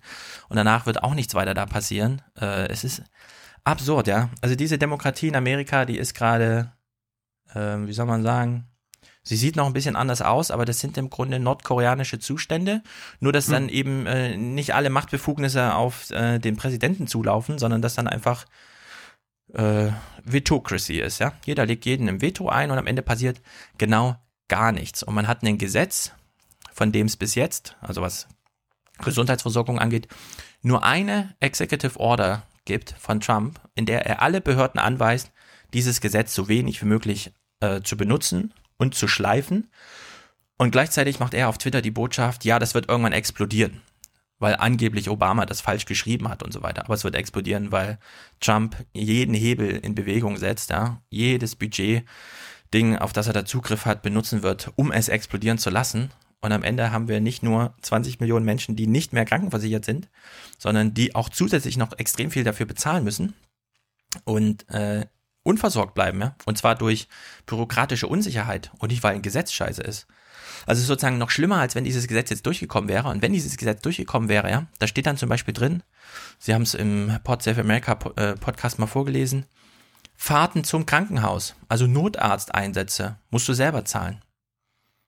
Ja? Du rufst, du rufst, äh, also du brauchst einen Arzt, rufst dir einen Notarzt und kriegst danach eine Rechnung, weil äh, es nicht vorgesehen ist, äh, dass, dass die Fahrt bezahlt wird, sondern dann nur die Krankheitaufenthalte, der Besuch des Arztes an deinem Bett, den musst du wieder selber bezahlen.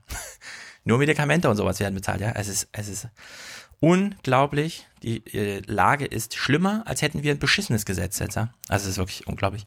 Ich wünsche mir da von, von, von der AD, dass sie irgendwie aus diesem Muster mal ausbricht. Trump hat ja so viel Mehrheiten, klappt nicht, das ist jetzt Gesichtsverlust Trump zu der ernsthaften Beschreibung der sehr ernsthaften Lage da die eben wirklich stellvertretend ist für, das haben sich ja immer alle, ja, seit 20 Jahren wundert man sich, ja, was bedeutet das jetzt eigentlich, diese Globalisierung, Vernetzung von allem, das Internet kam auf, alle reden nur noch davon, dass, dass eigentlich die Unternehmen die Welt regieren und nicht mehr die Politiker. Und jetzt haben wir den ersten Fall, wo das alles zutrifft, aber weil Trump so ein Typ ist, über den wir alle lachen können, lachen wir einfach nur über ihn, ja, und blenden alles andere komplett aus, weil es nicht in unsere Nachrichtenmuster passt. Also. Ich weiß nicht, ob das, äh, weiß nicht, ob das der erste Fall ist. Also ich meine, Obamacare wurde ja auch äh, großflächig von der äh, Versicherungslobby ja. geschrieben. Ja. Also so ist das ja nicht, ne? Ja, nee, aber jetzt haben wir jetzt ja. wirklich den Fall, dass man sagen kann, äh, die Unternehmen, Unternehmensinteressen bedeuten jetzt einfach alles in Amerika und es ja. gibt keine politische Kraft mehr, die da was dagegen halten kann. Ich meine, aber, es gibt, es gibt, ja. es gibt Healthcare für die Konzerne, aber nicht Healthcare genau für die Menschen. Ja, aber da wir Trump ja alles scheiße finden, lachen wir einfach über Trump und der Rest ist uns dann auch egal. Ist halt so. Genau. Wir glauben einfach, nach Trump wird alles wieder besser. Da kommt jemand, der das alles wieder im Griff hat der natürlich dann auch mit 60 Stimmen im Senat regiert und so weiter, so dass man dann nicht nur vom einen Veto ins nächste läuft und man nicht den, die ganze Rache, die man jetzt unter, unter Trump aufbaut und bei den Republikanern, dann, dass sie sich dann entlädt und so weiter. Das ist, nö, nö. Also in, in vier Jahren ist wieder Pustekuchen, Sonnenschein und so weiter. Da ist dann wieder alles gut, lautet hier irgendwie die Botschaft von Ina Ruck. Alles weitere werden wir im Outro zum Beispiel nochmal kurz hören. Das, mhm. ist, äh, das Outro wird eine Hausaufgabe für unsere Hörer sein, weil mhm. in der mhm. nächsten Folge werden wir uns äh, mit der amerikanischen Politik und der Medienlandschaft nochmal ausführlicher ja. befassen. Mit unserem Stargast und danach hat Stefan sich was angeguckt? Na, fünf Stunden Deep State ah, ja. vorm Kongress. Wie sie lachend da sitzen und sagen, Trump? Ihr könnt, noch, ihr könnt noch Präsentator oder Präsentatorin für diese äh, wichtige Folge am Ende der Woche werden. Ja, einen haben wir ja schon. Sputet euch. So, Europa. Wie geht's eigentlich uh. Europa? Naja. Äh, gut, gut, ne? Gut. Wir haben in Europa jetzt einen kleinen Heimvorteil, nämlich einen Papst. Juhu. Ist, aber der ist so Argentinier. Ja, aber er fühlt sich, wie wir gleich hören, der europäischen Sache sehr verbunden, wir hören ja, mal kurz rein. Welcher, welcher Sache fühlt er sich denn nicht verbunden? Man ja, das ist dann eben immer die gute Gegenfrage. Äh, da er sich mhm. in dem Falle heute erstmal Europa verbunden fühlt, beuten wir das natürlich nachrichtlich aus. Also 60 Jahre europäisch, äh, römische Verträge, viele wissen ja nicht, was das bedeutet. So, das ist so ein toller Feiertag ist es jetzt eigentlich auch nicht, weil die Zeitlinie ist eben, naja, zuerst kam die Europäische Gemeinschaft für Kohle und Stahl, die EGKS, und dann als zweites wurden dann mit dem Vertrag von Rom die Europäische Wirtschaftsgemeinschaft gegründet vor 60 Jahren. Sozusagen der Vorläufer der Europäischen Union, schon mit EU-Kommission, aber noch ohne innere und äußere Sicherheit. Also gemeinsame Justiz und Polizeiarbeit hat man da noch nicht koordiniert, aber schon mal ein bisschen mehr als nur Kohle und Stahl, nämlich so grundsätzlich Wirtschaft allgemein. Das ist ja auch dieses große Problem. Wirtschaft mega Thema, Politik findet so gar nicht statt in Europa. Das, das Wichtigste war schon vor 60 Jahren klar. Ne? Das. Genau. Und äh, dieser, dieser äh, Atom, der zivile, die zivile Organisation von Atomkraft wurde damals auch schon geregelt. Ja. Jetzt jedenfalls stand dieser Geburtstag an, 60 Jahre, und der Papst hat hier eine gewisse Rolle gespielt. Bis zuletzt hat die polnische Regierungschefin sich geweigert, die römische Erklärung morgen zu unterzeichnen. Sie hat wohl eingelenkt, vielleicht haben Vermittlungsversuche des Papstes geholfen. Vielleicht. Ja, vielleicht. vielleicht. Nicht ein Wort in den Nachrichten wird darauf verwendet, uns mal zu erklären, hey, römische Erklärung, was soll denn das sein?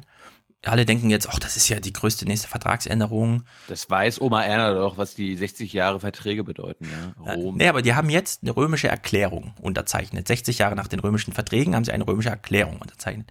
Was die, wir letzte Woche, beziehungsweise vor zwei Wochen von der ZDF-Brüssel-Korrespondentin gelernt haben. Ne, sie haben sich ja noch nicht auf den Text einigen können. Ja. Und ich bin ja gespannt jetzt, ob wir den Text mal hören. Nee, wir hören den Text nicht. Oh. Äh, man kann sich in der No Agenda äh, Folge, in der aktuellen, das ein bisschen vorlesen lassen von Adam Curry. Man kann es ungefähr so zusammenfassen. Wir Europäer wollen, dass immer die Sonne scheint und gute Laune herrscht. Wir schützen das grüne Gras. Gurken sind uns sehr wichtig. Und außerdem mögen wir es mit dem Auto rumzufahren. Familie, hey. super wichtig. Ja, also es ist der größte Prosa-Nonsens aller mhm. Zeiten. Wenn man darauf mal ein bisschen eingegangen wäre im ZDF, hätte man uns auch noch mal, oder in der AD hier, hätte man uns aber noch erklären können, warum wollen die Polen da jetzt nicht zustimmen? Haben die irgendwas gegen Friede, Freude, Eierkuchen bei Sonnenschein? Die, die sind Anti-Europäer. Mögen die kein die grünes sind, Gras? Die sind Nationalisten. Ja, also. Ganz einfach. Wenn Polen diesen Vertrag, also diese Erklärung, dieser Geburtstagserklärung, 60 Jahre römischer Verträge, also machen wir mal eine römische Erklärung, nicht zustimmt, heißt das im Grunde nur, ähm, naja, sie mögen uns halt einfach nicht, ja. Also da gibt's grundsätzliche Missverständnisse und so weiter. Es geht hier nicht um irgendwas Inhaltliches, sie wollen da einen Satz gestrichen haben oder so, sondern es ist jetzt wirklich Frontalopposition gegen die ähm, EU, wie sie gerade konstituiert ist. Der Papst allerdings hat die Chance genutzt, äh, eine eigene Rede zu halten also hier vorm, äh, vor, den, vor der versammelten europäischen äh, Staatsmacht äh, kurz ein paar Worte zu sagen. Für einen Papst, finde ich, ist so eine Prosa auch angemessen. Ich finde, er hat hier einen sehr guten archimedischen Punkt für beispielsweise die nächsten 60 Jahre Europa mal gelegt oder kann man in alle Richtungen drehen. Also ein sehr guter Papst. Franziskus appelliert an christliche Werte und warnt davor, neue Mauern zu bauen. Menschen in Not zu helfen, die vor Krieg und Armut flüchten, sei Aufgabe der europäischen Gemeinschaft. Solidarität, so Franziskus, sei für ihn das einzig wirksame Heilmittel gegen Populismus. Man kann sich nicht darauf beschränken, die schwerwiegende Flüchtlingskrise so zu bewältigen, als sei sie nur ein zahlenmäßiges, wirtschaftliches oder ein die Sicherheit betreffendes Problem. Doch, doch. Sonst werde man am Ende, so Franziskus, von der Angst beherrscht, dass andere unseren Lebensstil in Frage stellten, der allzu oft nur aus materiellem Wohlstand bestehe. Solidarität, was für eine naive Themensetzung, ja. Ach, echt, ey. Ich meine, das geht, das geht bei Merkel hier rein und da ja. raus. Ja, wenn überhaupt. Alle schliefen da, ja, saßen so da, haben sich betuddeln lassen von diesen Räumlichkeiten, die man da in Rom hat.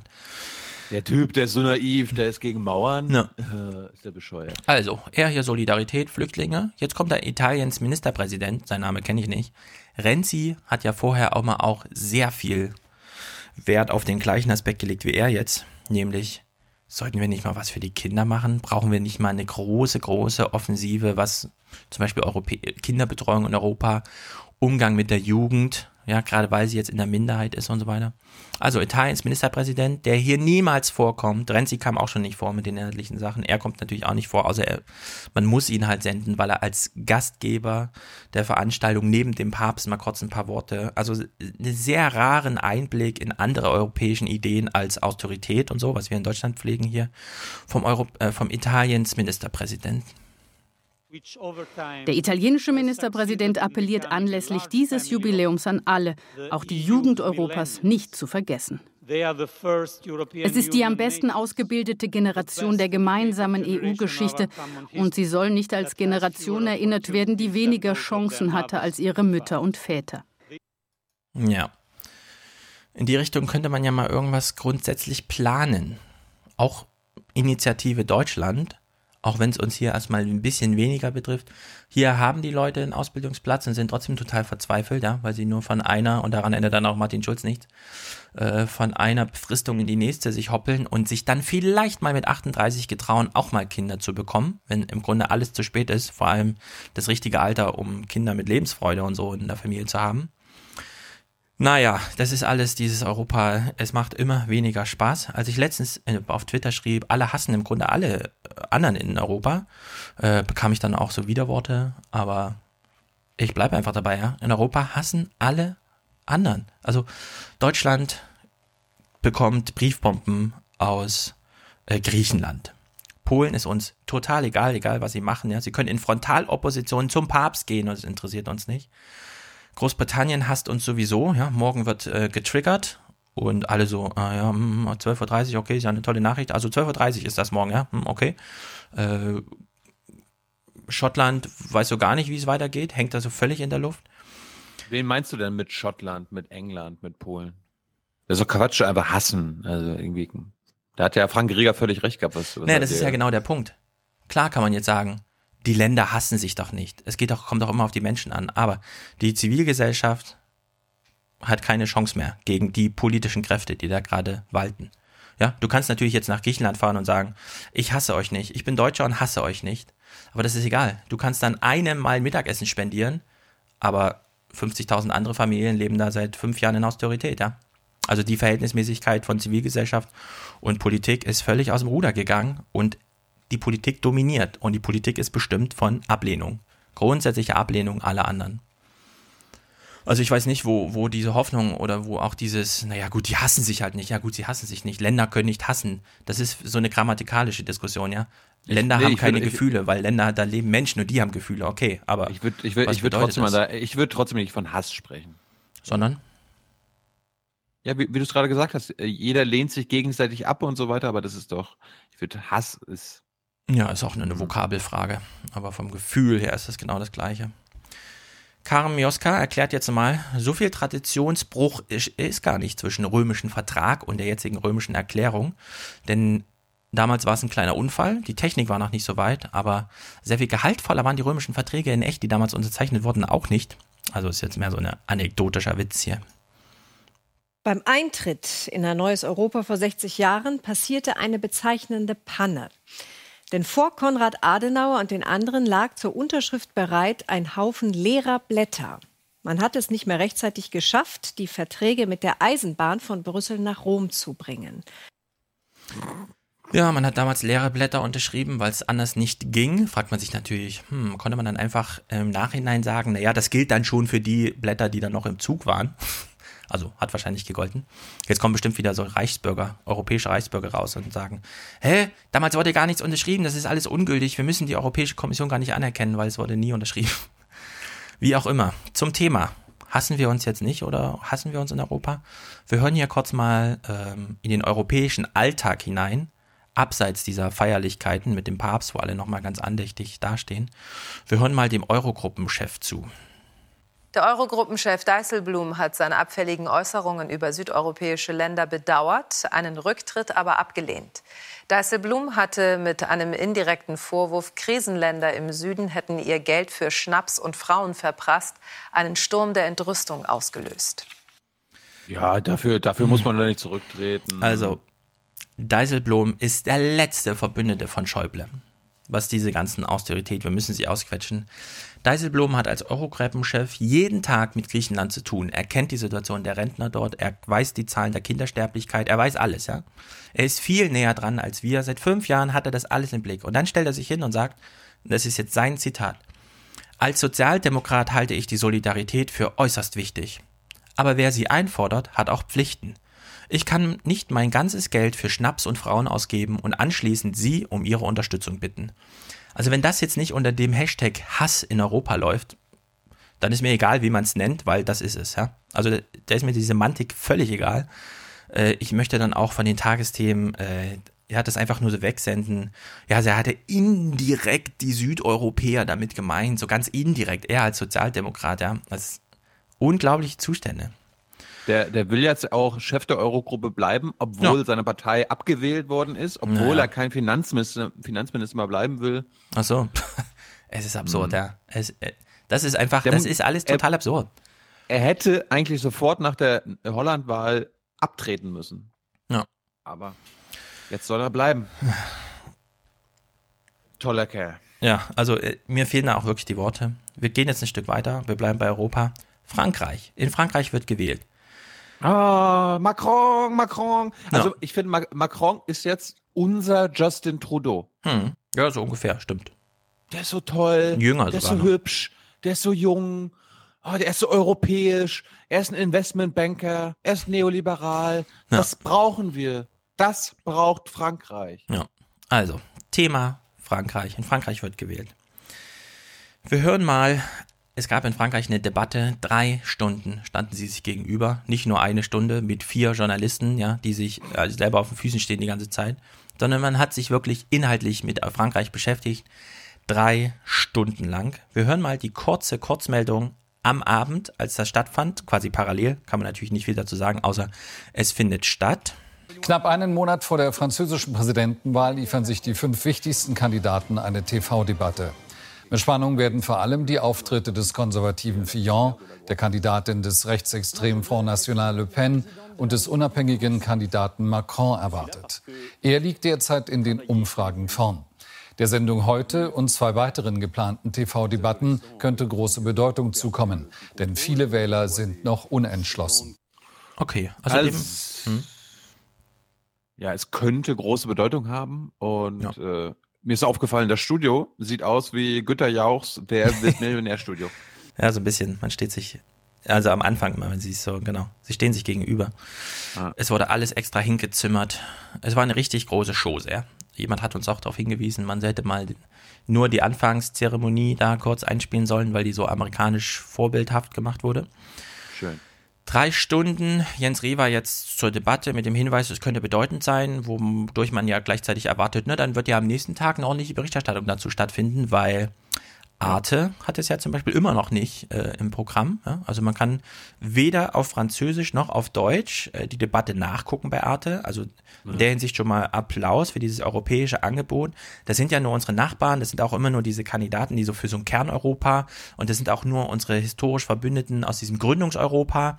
Aber gut, ja? wir haben auf Frankreich weniger Zugriff als äh, Ja, in welche Richtung kann man es eigentlich drehen? Weiß ich auch nicht. Also wir haben, man muss sich, drehen wir es mal andersrum. In Amerika gucken New Yorker üblicherweise die Filme, die dreieinhalbtausend Kilometer weiter in Hollywood gemacht werden. Und sie bauen dabei so ein Gefühl auf, hm, das ist zwar alles fake, das ist ausgedacht, da saß ein Drehbuchschreiber dran, das wurde gut ausgeleuchtet, aber irgendwie ist das doch so ein bisschen die Gesellschaft, in der ich lebe. Ich brauche zumindest keinen Untertitel oder einen Dolmetscher oder sonst irgendwie, ja, sondern das ist einfach, das ist meine Gesellschaft. So, da liegen dreieinhalbtausend Kilometer dazwischen und ein wirklich gespaltenes Land. Und trotzdem kommt dieses Gefühl auf, das ist Amerika. Hier findet eine Wahl in Saarland statt und die Leute, die zum Einkaufen nach Frankreich fahren, können sich die Debatte, die dort äh, zur Präsidentenwahl nicht angucken, weil kein Sender das bereitstellt und vor allem auch keiner übersetzt. Ja? Im Saarland haben sie ein bisschen Glück, da können die ein oder andere noch Französisch, aber im Grunde ist es ist unglaublich, ja, dass wir in diesem Europa nicht mal an einer französischen Debatte teilnehmen können, nur weil wir die Sprache da nicht sprechen. Und ja. wenn wir sie sprechen könnten, hätten wir trotzdem keinen Zugriff drauf. Ja? Zumindest nicht übers Fernsehen. Also gucken wir uns mal an, was denn die Tagesthemen, die für uns das ja so ein bisschen destillieren, was passiert denn da bei unseren Brüdern, bei unseren europäischen Brüdern, ja? Also, tags drauf, Karin Mioska fängt mal an, hier zu moderieren. Fast alle Politiker, die Sie hier sehen, haben den Staatsanwalt im Nacken, weil sie entweder Verwandte zum Schein beschäftigt. So, noch sehen wir alle fünf und sie erklärt uns, sind im Grunde alles Verbrecher. Ihrer Partei illegal Geld zugeschustert haben sollen oder sich womöglich besonders günstig haben einladen lassen. Fast alle haben große oder kleine Skandale am Hals und trotzdem will jeder von diesen fünf der nächste Präsident oder die nächste Präsidentin Frankreichs werden. Ja, der beste Kameraschwenk ever. Wir sehen am Anfang alle fünf und die Kamera geht so langsam rüber und jetzt sehen wir nur noch die beiden Spitzen, Le Pen und Macron. Ich wollte gerade sagen, sie, sie, blenden auch Mélenchon und Armand alle. ein. Aber äh, von denen hat Oma Erna ja noch nie in den Tagesthemen gehört, außer einer Kurzmeldung, dass am Morgen ja. Sozialisten sich durchgesetzt hat. Ja. Darum werden die auch gleich im Kameraschwenk ausgeblendet, weil eh egal, äh, Oma Erna hat Macron versus Le Pen zu ja. interessieren. Ja, also wir sehen alle fünf. Das spitzt sich dann zu auf. Wir sehen nur noch die beiden Top-Typen. Wir wissen im Grunde, ach, das sind sie sagt fast, aber sind alles Verbrecher, ja. Fast alles Verbrecher, sagt sie. Im Grunde, also alle, die wir da sehen, sind Verbrecher. Sind auch so ein bisschen farblich ausgedünnte, unsatirierte Verbrecherbilder, die man da sieht, außer dass die halt grinsen. Wie auch immer, die Moderation geht jetzt weiter. Und wir haben jetzt einen sehr kurzen Dreierhopp von, naja, es ist halt Horse Race. Ach so, im Duellmodus. Und im Übrigen, es geht ja nur noch um, wie in Niederlande auch, pro oder anti-Europa. Na klar. Fast schon wie ein House of Cards an der Seine. Doch leider ist dies keine oberfiese Politsatire im TV. Hier geht es um ein Kartenhaus namens Europa. Der parteilose Emmanuel Macron möchte dies stabilisieren und hat auch gar nicht so schlechte Chancen. Aber wenn die rechtsextreme Marine Le Pen gewinnt, dann könnte dieses Kartenhaus in sich zusammenfallen. Ja.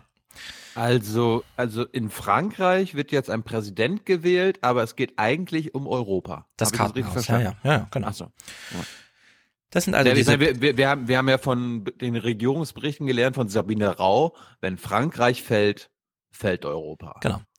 Das sind diese Muster, in denen die Tagesthemen uns das hier darbieten. Und man kann über, man hat null Chance, etwas dagegen zu setzen. Ja? Ich weiß jetzt nur, weil uns auch viele Leute geschrieben haben, deswegen, naja, es ging eine, es war eine dreistündige Debatte. Wenn es um Europa ging, Ablehnung durch die Bank. Alle, ja, wie, wie in den Niederlanden auch wenn Le Pen oder Wilders sagen, Europa ist scheiße und damit Resonanz haben, dann sagen alle anderen auch, Europa ist scheiße. Außer Macron, der dann mal so ein paar aus, äh, Ausrutscher macht. Oder eben Armand, ja, der dann nicht durchweg Europa scheiße findet, aber im Grunde auch so viel hat Europa Frankreich jetzt wirklich nicht gebracht, ja. Das ist so das Bild, was dann aufgemacht wird. Keiner traut sich Le Pen zu widersprechen und zu sagen, nee, Europa ist doch toll und so weiter. Aber das erfahren wir hier gar nicht, weil und so weiter. So, jetzt steigen wir in die Berichterstattung ein. Thilo guckt genau hin, erklärt uns dann mal aus Produktionserfordernissen, was wir da zu sehen bekommen. Wenn in Saarland eine Wahl ist und in Saarland treten weniger Leute an als in Köln, wenn der Oberbürgermeister gewählt wird, ja, dann sind 20 ZDF-LKWs auf dem Weg, um da irgendwie Bühnen zu bauen und Ü-Wagen und Satellitenverbindung und live und live, auch wenn es dann mal nicht klappt, wenn man bei der FDP steht, ja. Aber da wird richtig Aufwand betrieben. Jetzt bewertet Thilo für uns gleich mal den, Au den Aufwand, den das ARD macht, um uns Frankreich, ja, die Präsidentenwahl in Frankreich zu präsentieren. Es war die Fernsehdebatte, die endlich Klarheit bringen sollte, auch für diese jungen Pariser, die ihren Favoriten erleben wollten, den erst 39-jährigen Jungstar Emmanuel Macron. Noch nie hatte Macron, der Neue, sich direkt mit seinen Konkurrenten messen müssen. Das wollten sie unbedingt mit ihren Smartphones festhalten. Für mich ist Macron der Einzige mit einer optimistischen Vision. Und ich will an eine optimistische Welt glauben. Ich möchte eine optimistische Version der Gesellschaft und keine ranzige, abgestandene Vision Frankreichs, die die verschiedenen gesellschaftlichen Gruppen voneinander abkapselt. Na los, beschreib uns das mal. Ein Reporter war anscheinend bei so einer, nee, war so einer. Bar. Nicht mal das. Noch nicht mal. Noch nicht mal das? Okay, dann, dann aber es war ein Handyvideo. Sie haben es mit Also, Handyvideo Macron äh, hat Fans. Die versammeln sich, um die Debatte zu gucken, filmen sich dabei, stellen das ins Internet, woraufhin die, die Tagesthemen sagen, na dann nehmen wir doch einfach die Bilder, tun so, als wären wir auch da und machen halt eine Moderation drauf. Bist du, bist du sicher, dass das kein ARD-Reporter war, der mit dem Handy einfach diese Party Das waren die gefilmt hat? Handybilder von den Macron-Fans, die ihre eigene Veranstaltung dokumentiert haben. Bis hin Ja, zu dem Interview. Achso, die haben sich gegenseitig interviewt. Die haben sich gegenseitig interviewt und haben das ins Online, online gestellt. Und das hat man jetzt hier als journalistische Grundlage für, wir machen mal einen Bericht zur Wahl, ja, zur, zur Debatte. Ey, So, jetzt auf. Teil Hör mir 2. auf. Ey, jetzt Jetzt Teil 2. Es wird noch witziger, weil Thilo muss jetzt ganz genau hingucken. Mm, Sie haben dieses extra Studio gebaut, ja. Frankreich, ja. Ist eine stolze Nation, baut sich für solche Sachen natürlich ein eigenes Studio. Sie benutzen wieder kein eigenes Material, sondern das, was eben anfällt bei der Debatte. Ich lade mir das natürlich aus der Mediathek, weil ich bin ja interessiert. Thilo guckt also genau hin, beschreibt uns das und wir allen anderen, wir begnügen uns mit dem, was wir hören. Während wir das hören, achten wir drauf, was kommt denn inhaltlich bei rum. Thilo beschreibt uns danach, was er gesehen hat. Macron bekam es direkt mit allen anderen Kandidaten gleichzeitig zu tun, von ganz rechts bis ganz links. Mehr als drei Stunden Debatte. Sie konzentrierte sich spürbar auf die beiden, die nach den derzeitigen Umfragen die meisten Chancen haben, neues Staatsoberhaupt der Franzosen zu werden. Auf Emmanuel Macron mit seiner selbst gegründeten Bewegung En Marche und Marine Le Pen vom rechtsextremen Front National. Monsieur Macron, Sie sind bemerkenswert. Sie reden sieben Minuten lang, ohne eine einzige Idee zu bringen. Wenn Sie es nicht verstanden haben, im Gegensatz zu Ihnen will ich nicht gemeinsame Sache mit Herrn Putin machen. Sie wollen es nicht kapieren. Hitzig wurde es auch bei den beiden Themen Europa und Einwanderung. Anders als Macron grenzten sich seine Konkurrenten deutlich von Deutschland ab. Ich will Präsidentin der Republik Frankreich werden und nicht die Vizekanzlerin von Angela Merkel. Ich bin nicht einverstanden mit Emmanuel Macron, der Angela Merkel auch noch zu ihrer Flüchtlingspolitik gratuliert hat. Das ist nicht der richtige Weg. Wir brauchen eine gemeinsame und koordinierte Asylpolitik in Europa und wir müssen gemeinsam unsere europäischen Grenzen schützen. Schlagabtausch. Schlagabtausch. Also inhaltlich haben wir gelernt, irgendwas mit Putin und Merkel und Le Pen hat gesagt, sie möchte nicht, was weiß ich, Vize von Merkel werden oder so. Und ansonsten geht es wohl um das Europa. muss man, das muss man jetzt aus, aus Le Pen-Sicht ihr lassen. Ein klasse Spruch. Ja. Ja. So, Thilo beschreibt uns jetzt, wie, wie lief das so ab? Was haben wir gesehen? Wie war es gut? Tolle, tolle Bilder. Alle waren sehr engagiert, was ich mir, also ich musste es jetzt gerade in meinem Kopf mir vorstellen. Warum? Weil leider konnten die Tagesthemen aus rechtlichen Gründen diese Bilder jetzt nicht zeigen. Ja. Die Tagesthemen Nur- konnten aus rechtlichen Gründen die Bilder von der französischen Präsidentendebatte nicht zeigen. Das waren wahrscheinlich, das hat wahrscheinlich irgendwie so ein Privatsender übertragen, von, mit dem man sich nicht über die Rechte einigen konnte, ja. Wenn du, wenn du Tagesthemen-Leute auf der Bühne hast, ja, und du fragst, was ist eigentlich das Wichtigste die nächsten zehn Jahre? Sie kennen sich da raus, sie machen doch jeden Tag was mit Politik und Nachrichten. Ja, Europa wird ganz wichtig jetzt gegen Trump und so. Dann sitzen sie in ihrer Redaktion und sagen, ja, Frankreich-Wahl. Peter, kannst du nicht mal gucken, ob das Superpack, diese jungen Leute von dem äh, Macron da eigene Videos haben? Dann können wir einfach die nehmen. Sagt Peter, ja, gibt's, okay, dann ist das abgehakt. Und dann, ja, also diese Fernsehbilder, das ist ganz komisch, die kosten irgendwie 1,50 Euro pro Sendestunde oder so. Wollen wir das bezahlen? Ach nee. Mh, f- okay, fürs Fernsehpublikum, also für die 65 plus Generation, die noch Nachrichten im Fernsehen guckt. Für die machen wir das mal, aber für die Internetleute, das, das blendet man dann wie beim Fußball aus. Ja, da bezahlen wir zwar Unmengen an Geld an irgendwen, aber wir haben leider keine Sende äh, ähm, kollegiale Bereitschaft mit den Franzosen. Deswegen mach einfach die blaue, äh, aus rechtlichen Gründen können wir das nicht zeigen drüber, ja. Das hätte, das hätte jetzt auch 20 Euro mehr gekostet, ja. Ja, es ist unglaublich. Das ist der Zustand von diesem Europa, bei dem sich alle seit Jahren beklagen, müsste es nicht mit so einem gemeinsamen Mediensystem beginnen, so dass man so eine Gemeinschaft entwickelt, einfach vielleicht diese Sprachbrücken mal überbindet, ja. Und dann sind wir 2017, haben in Amerika Trump, haben Brexit und in Frankreich eine Wahl, während wir selber eine Bundestagswahl haben. Und sie können uns leider aus rechtlichen Gründen die Bilder aus Frankreich nicht zeigen, ja, von der Debatte. Es ist mich würde, mich würde ja interessieren, an unsere französischen Hörer, die vielleicht dort wohnen, dürfen eigentlich Bilder aus Deutschland aus ja. rechtlichen Gründen bei euch auch nicht gezeigt werden? Liebe Franzosen, wisst ihr, wie Merkel aussieht oder ist das aus rechtlichen Gründen verboten, euch das zu zeigen? Ja? Ich finde ja, ich finde ja diesen Bildschirm, kurze Unterbrechung könnte man aus, äh, ersetzen mit Europa und dann Europa. Diese Bilder dürfen aus rechtlichen Gründen nicht gezeigt werden. Europa. Wir haben zwar eine Wahl in Saarland, aber da, wo sie einkaufen, das ist, das können wir Ihnen leider nicht zeigen. Hier ist, hier ist die weiße Landkarte von Frankreich. Es sind unglaubliche Zustände. So, jetzt zum Abschluss dieses, dieses wahnsinnig guten, journalistisch perfekten Frankreich-Berichterstattungsblogs. Ja, ja, absolut. Sie kommen nochmal mit eigenem, originär gefilmten Inhalt in Frankreich. Natürlich haben sie mit einem Politikwissenschaftler ge gesprochen, natürlich in einem Bistro, wo auch sonst. Die Frankreich-Sachen müssen hinhauen.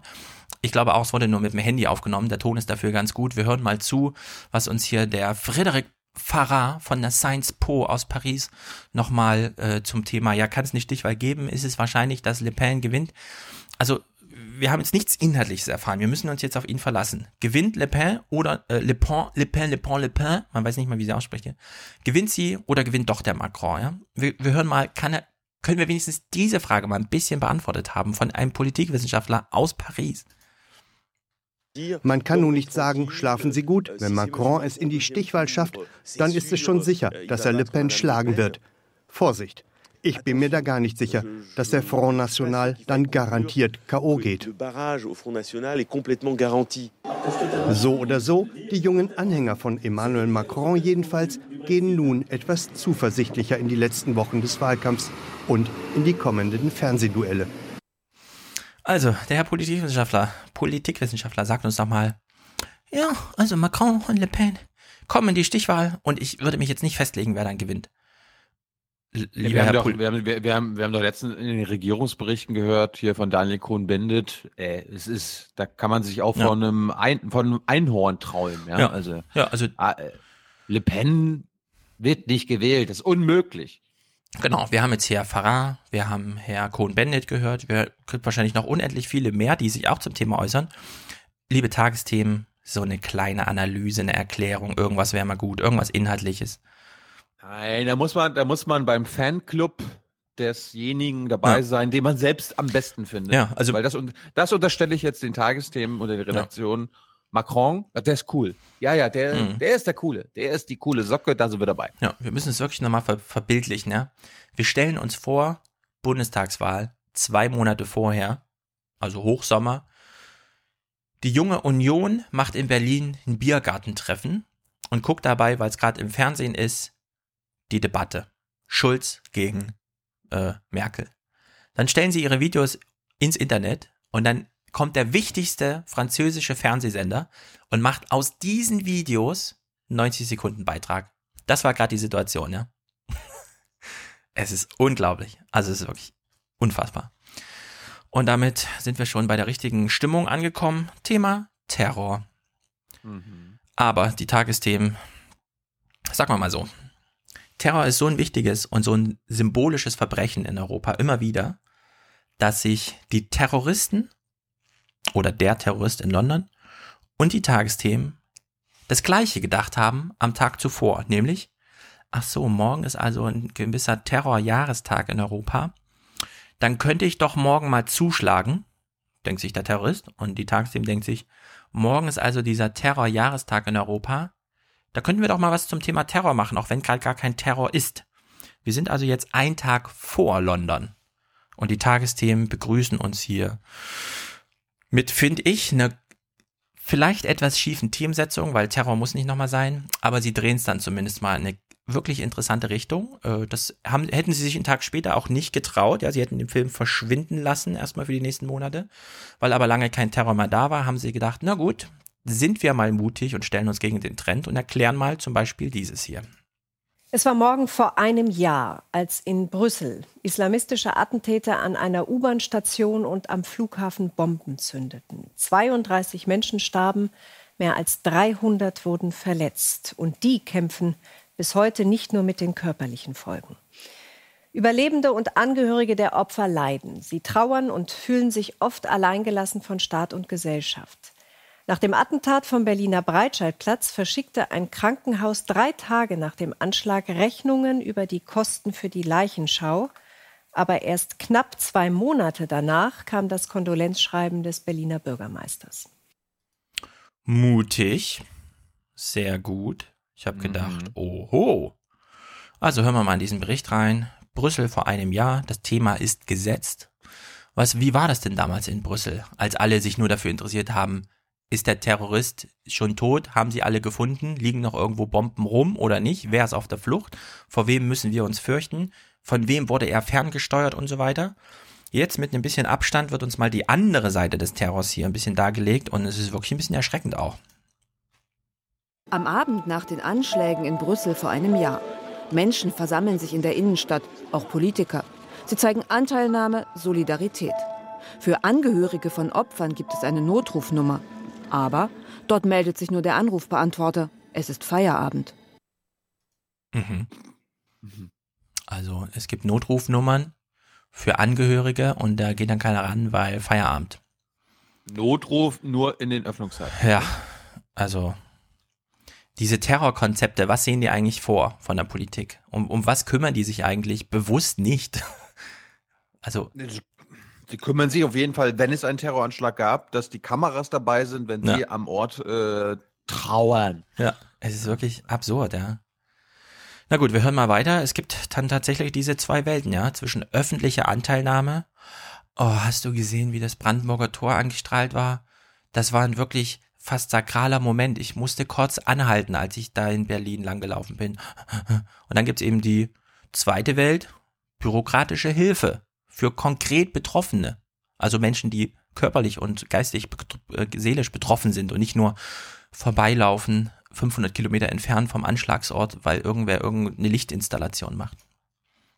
Genauso wie in Brüssel gibt es hier bis heute öffentliche Anteilnahme, viele Bekundungen guten Willens. Doch am Anfang fühlten sie sich einfach nur allein gelassen. Die anfänglich schleppende Hilfe war ein großes Problem. Die Betroffenen vermissten eine zentrale Anlaufstelle, bei der sie Rat und Tat finden konnten. Sie befanden sich in einer Ausnahmesituation. Gerade da hätten sie dringend Hilfe benötigt. Und es gab bürokratische Probleme. So sollte für die Betroffenen zunächst nicht das Opferentschädigungsgesetz gelten, das eigentlich für Fälle wie diesen gedacht ist. Der Grund? Der Anschlag sei mit einem Auto verübt worden. Dafür gäbe es die Verkehrsopferhilfe der Versicherungen. Ich wünsche mir eine Will-Sendung zum Thema. Geil. Umgang mit den Opfern. Nicht der mediale Umgang, sondern der bürokratische Umgang mit den Opfern, ja. Das war, also, was ich jetzt verstanden habe, das war gar kein Terroranschlag, das war ein Verkehrsunfall. Ja. Plötzlich, wenn es ums Geld geht für die Opfer, ja, ist das gar kein Terroranschlag, sondern dann ist es nur ein Verkehrsunfall. Alter. Mhm. Das ist ja interessant dafür, dass wir hier so einen riesen Aufriss machen und den Innenminister des Bundes aus dem Schlaf oder von seiner Party wegholen, damit er uns mal erklärt, warum aufgrund einer WhatsApp-Nachricht ein Einkaufszentrum geschlossen werden muss, ja? Warte, warte. Oh, geht nicht. Egal. mein Clip geht nicht. Ja. Also es, ist, es sind unglaubliche Zustände. Bis hierhin guter Journalismus. Es sind die Tagesthemen. Natürlich driftet das jetzt vollständig ab, ja, geht in die völlig falsche Richtung. Wir haben uns jetzt schon sehr lange über Europa, äh, mit Europa beschäftigt. Zu diesem Komplex hier kann man sich ja eine Frage stellen, die wir eben auch schon angeschnitten haben. Wie sehen denn jetzt die Sicherheitskonzepte aus? Woran arbeiten gut. die Innenminister? Ja? Genau, sie sind gut, aber was steht eigentlich wirklich drin? Können wir das mal, mal zur journalistischen Aufgabe machen?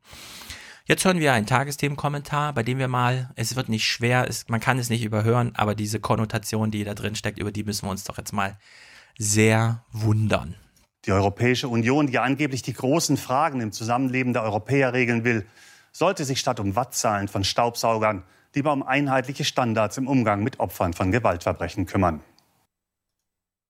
Die Europäische Aha. Union also wir wissen überhaupt nicht, wofür Europa zuständig ist. Wenn wir irgendwann mal diese Rede von Jean-Claude Juncker gehört hätten, wüssten wir auch, Europa macht sich selber sehr viele Gedanken. Also im Sinne von Jean-Claude Juncker sitzt da und überlegt und sagt, naja gut, wir haben es ein bisschen übertrieben. Müssen wir jetzt wirklich die Gurkenlänge äh, europaweit einheitlich regeln und brauchen wir dafür eine Verordnung? Nee, deswegen, und das sagt er so in seiner Rede, wir wollen nicht mehr 130 äh, Verordnungen im Jahr, sondern nur noch 25. Wir wollen uns konzentrieren auf das Wichtige wie zum Beispiel dann auch bei so Terrorentschädigungssachen, würde sich irgendein Land hier reinfuchsen lassen, ja, in solche Sachen. Thema Terror, mm -mm. wir haben zwar schon vor äh, 100.000 Jahren die europäischen Verträge zum Thema unterschrieben, ja, polizeiliche Zusammenarbeit, äußere Sicherheit, innere Sicherheit, Justiz und so weiter. Aber hier, nö, also. Ja, aber Stefan, das Terrorthema und gerade wenn Terroranschläge passieren, das muss national bleiben. Ganz genau. Weil es muss ja immer der Politik irgendwie äh, der Regierung zum Beispiel ja. nützen, ja, wie, dass man dann wieder reagieren kann mit Sicherheitsgesetzen, damit Oma Erna, also dem Weder, mitgeteilt werden kann, wir tun was. Ja. Wenn man das europäisch auslagert, dann hat man als Regierung ja wenig davon. Ja, und hier sind auch die Tagesthemen total verlogen. Weil der Typ, der jetzt hier dasteht und sagt, Europa sollte sich nicht länger um die Zitat Wattzahlen von Haartrocknern Ey, da hast du echt da gesessen, um dir das zu überlegen für den Kommentar, ne? Das hat dir bestimmt drei Stunden redaktionelle Arbeit gekostet. Ja, also, das ist so, das, das ist so UKIP-Argumentation. ja, genau. Ne? Das ist Europa-Bashing auf UKIP-Niveau. Ja. Jetzt stellen wir uns mal vor, im Geiste, ja?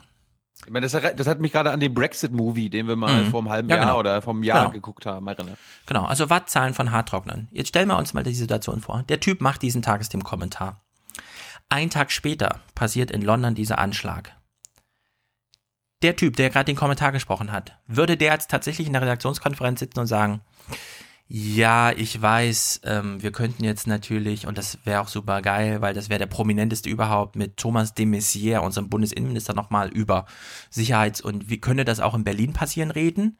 Oder rufen wir lieber bei irgendeinem so ganz unbekannten Verwaltungsmenschen in Brüssel an, der die europäische Opfersachen reguliert und sich darum kümmert, ja? Wen würden die Tagesthemen denn anrufen? Würden sie ihrem eigenen Kommentar folgen und den nicht prominenten, nicht deutschen Europapolitiker zum Thema anrufen, um sich irgendwie bestätigen zu lassen, dass das mit England schon ganz gut geht, da mit der Abwicklung dieses Terrorfalls? Oder würden sie dann nicht doch lieber bei dem ähm, nationalen äh, Superminister zum Thema Sicherheit, äh, Thomas de Maizière, anrufen, um ihn um eine Stellungnahme zu bitten?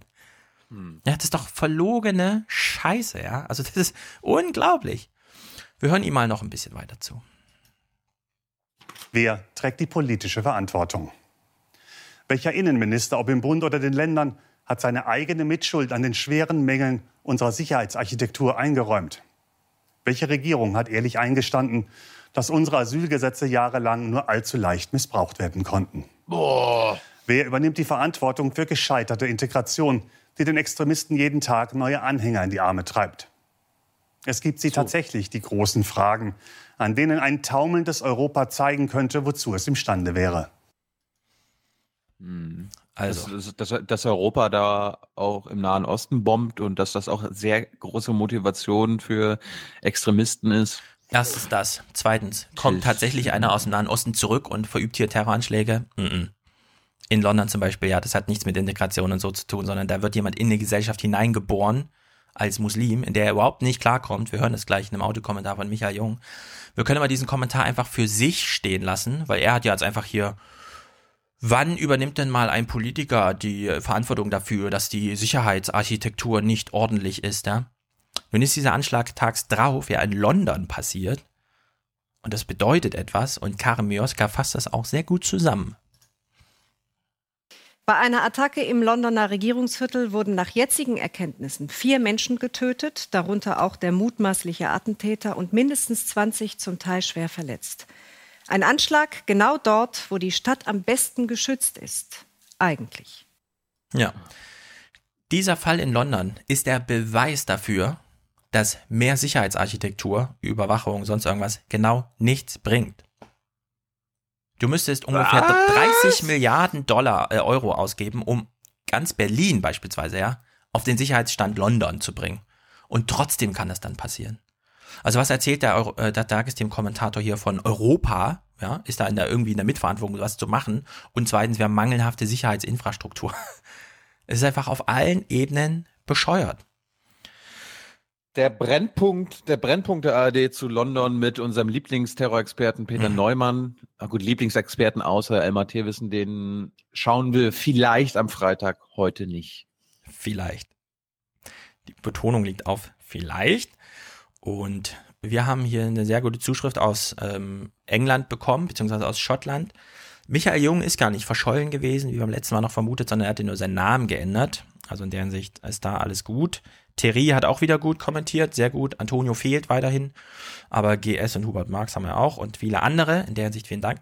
Wir hören jetzt mal anderthalb Minuten einen Kommentar von einem Hörer, also Michael Jung aus Großbritannien, der uns hier mal ähm, zum Täter und zur Tat das sagt, was uns eigentlich am meisten interessiert und auch zum Nachdenken bringen sollte, aber was natürlich hier kein Thema ist, ja, weil schon am Tag vorher war gesetzt von dem Tagesthemenkommentator, es geht hier, das, das muss dann halt europäische Sache sein, ja, bla bla bla, Europa-Bashing, die soll man nicht weiter die Hardrockner und so, die Watt zahlen, sondern die soll man sich immer um Terror kümmern. Und außerdem ist die Sicherheitsinfrastruktur zu wenig, zu wenig Kameras, zu wenig und so weiter, ja. Also hier, Michael Jung zum Thema. Massoud war kein islamistischer Attentäter. Massoud, geboren Adrian Russell Ayu, war einer der vielen Einzelnen, die weggeworfen wurden in einer Wegwerfgesellschaft in einer Gesellschaft mit großen Lücken. Lücken, über die man ungern spricht in diesem Zusammenhang, weil man sich dann auch selbst schuldig macht. Mind the Gap. Die einen trinken sich zu Tode, die anderen erhängen sich. In Amerika kann man sich in den Kopf schießen und mit Schmerzmitteln betäuben. Oder noch beliebter, man betäubt seinen Seelenkummer mit Essen und frisst sich buchstäblich ins frühzeitige Grab. In Großbritannien hat man als Black Asian Minority Ethnic kurz BAME ganz schlechte Chancen, im vollen Leben der Gesellschaft und Teilhabe anzukommen, aber große Chancen auf den Schulabbruch, beklemmende Identitätsverzwickungen, Diskriminierung, Arbeitslosigkeit, Drogen, Kleinkriminalität, organisierte Kriminalität und Radikalisierung im Gefängnis. Gefängnisse betrieben nicht vom Staat, sondern von den Inhaftierten, dank der Austerität. Darum gibt es auch keine Rehabilitationshilfe. Die Mehrzahl aller Neuinhaftierten waren schon einmal inhaftiert. Massoud war kein Attentäter wie die von 9/11. Massoud wurde in die Arme des Wahnsinns getrieben, des IS, von einer wiederum wahnsinnigen Gesellschaft des Westens. Links, rechts, Islam, Christentum, Judentum, Buddhismus. Überall gibt es den Wahnsinn. Wahnsinn, weil die Moderaten in der Mitte keine bessere Zukunft für jeden Einzelnen, eine Utopie, anbieten können. Ja, die Ergänzung ist dann immer Richard David Brecht in diesen Fällen. Eine Ergänzung hat Michael noch im Forum selbst gemacht. Ähm, Massoud war zwar vor 14 Jahren im Gefängnis, aber man ist sich ziemlich sicher, im Gefängnis wurde er nicht radikalisiert. Mittlerweile wird öffentlich um Mithilfe gebeten, um das Motiv aufzuklären, weil man die Frage why sich einfach wirklich nicht mehr beantworten kann. Ja? Er hat noch eine andere Beobachtung gemacht im ZDF. Ja, das deutsche ZDF, was er da von Schottland aus ja natürlich auch empfängt. Sadiq Khan, der muslimische Bürgermeister Londons, kam nicht vor. Jetzt überlegen wir uns alle, hat er sich etwa nicht geäußert zu diesem Fall? Doch, doch. Also im ZDF nicht erwähnt. Aber nur falsch, aber nur falsch. Falsch, genau. Stattdessen, worüber berichtet das ZDF? Natürlich Homeland Security oder Home Secretary Amber Rudd will Zugriff auf WhatsApp haben, ja? Weil damit löst man jetzt die Probleme.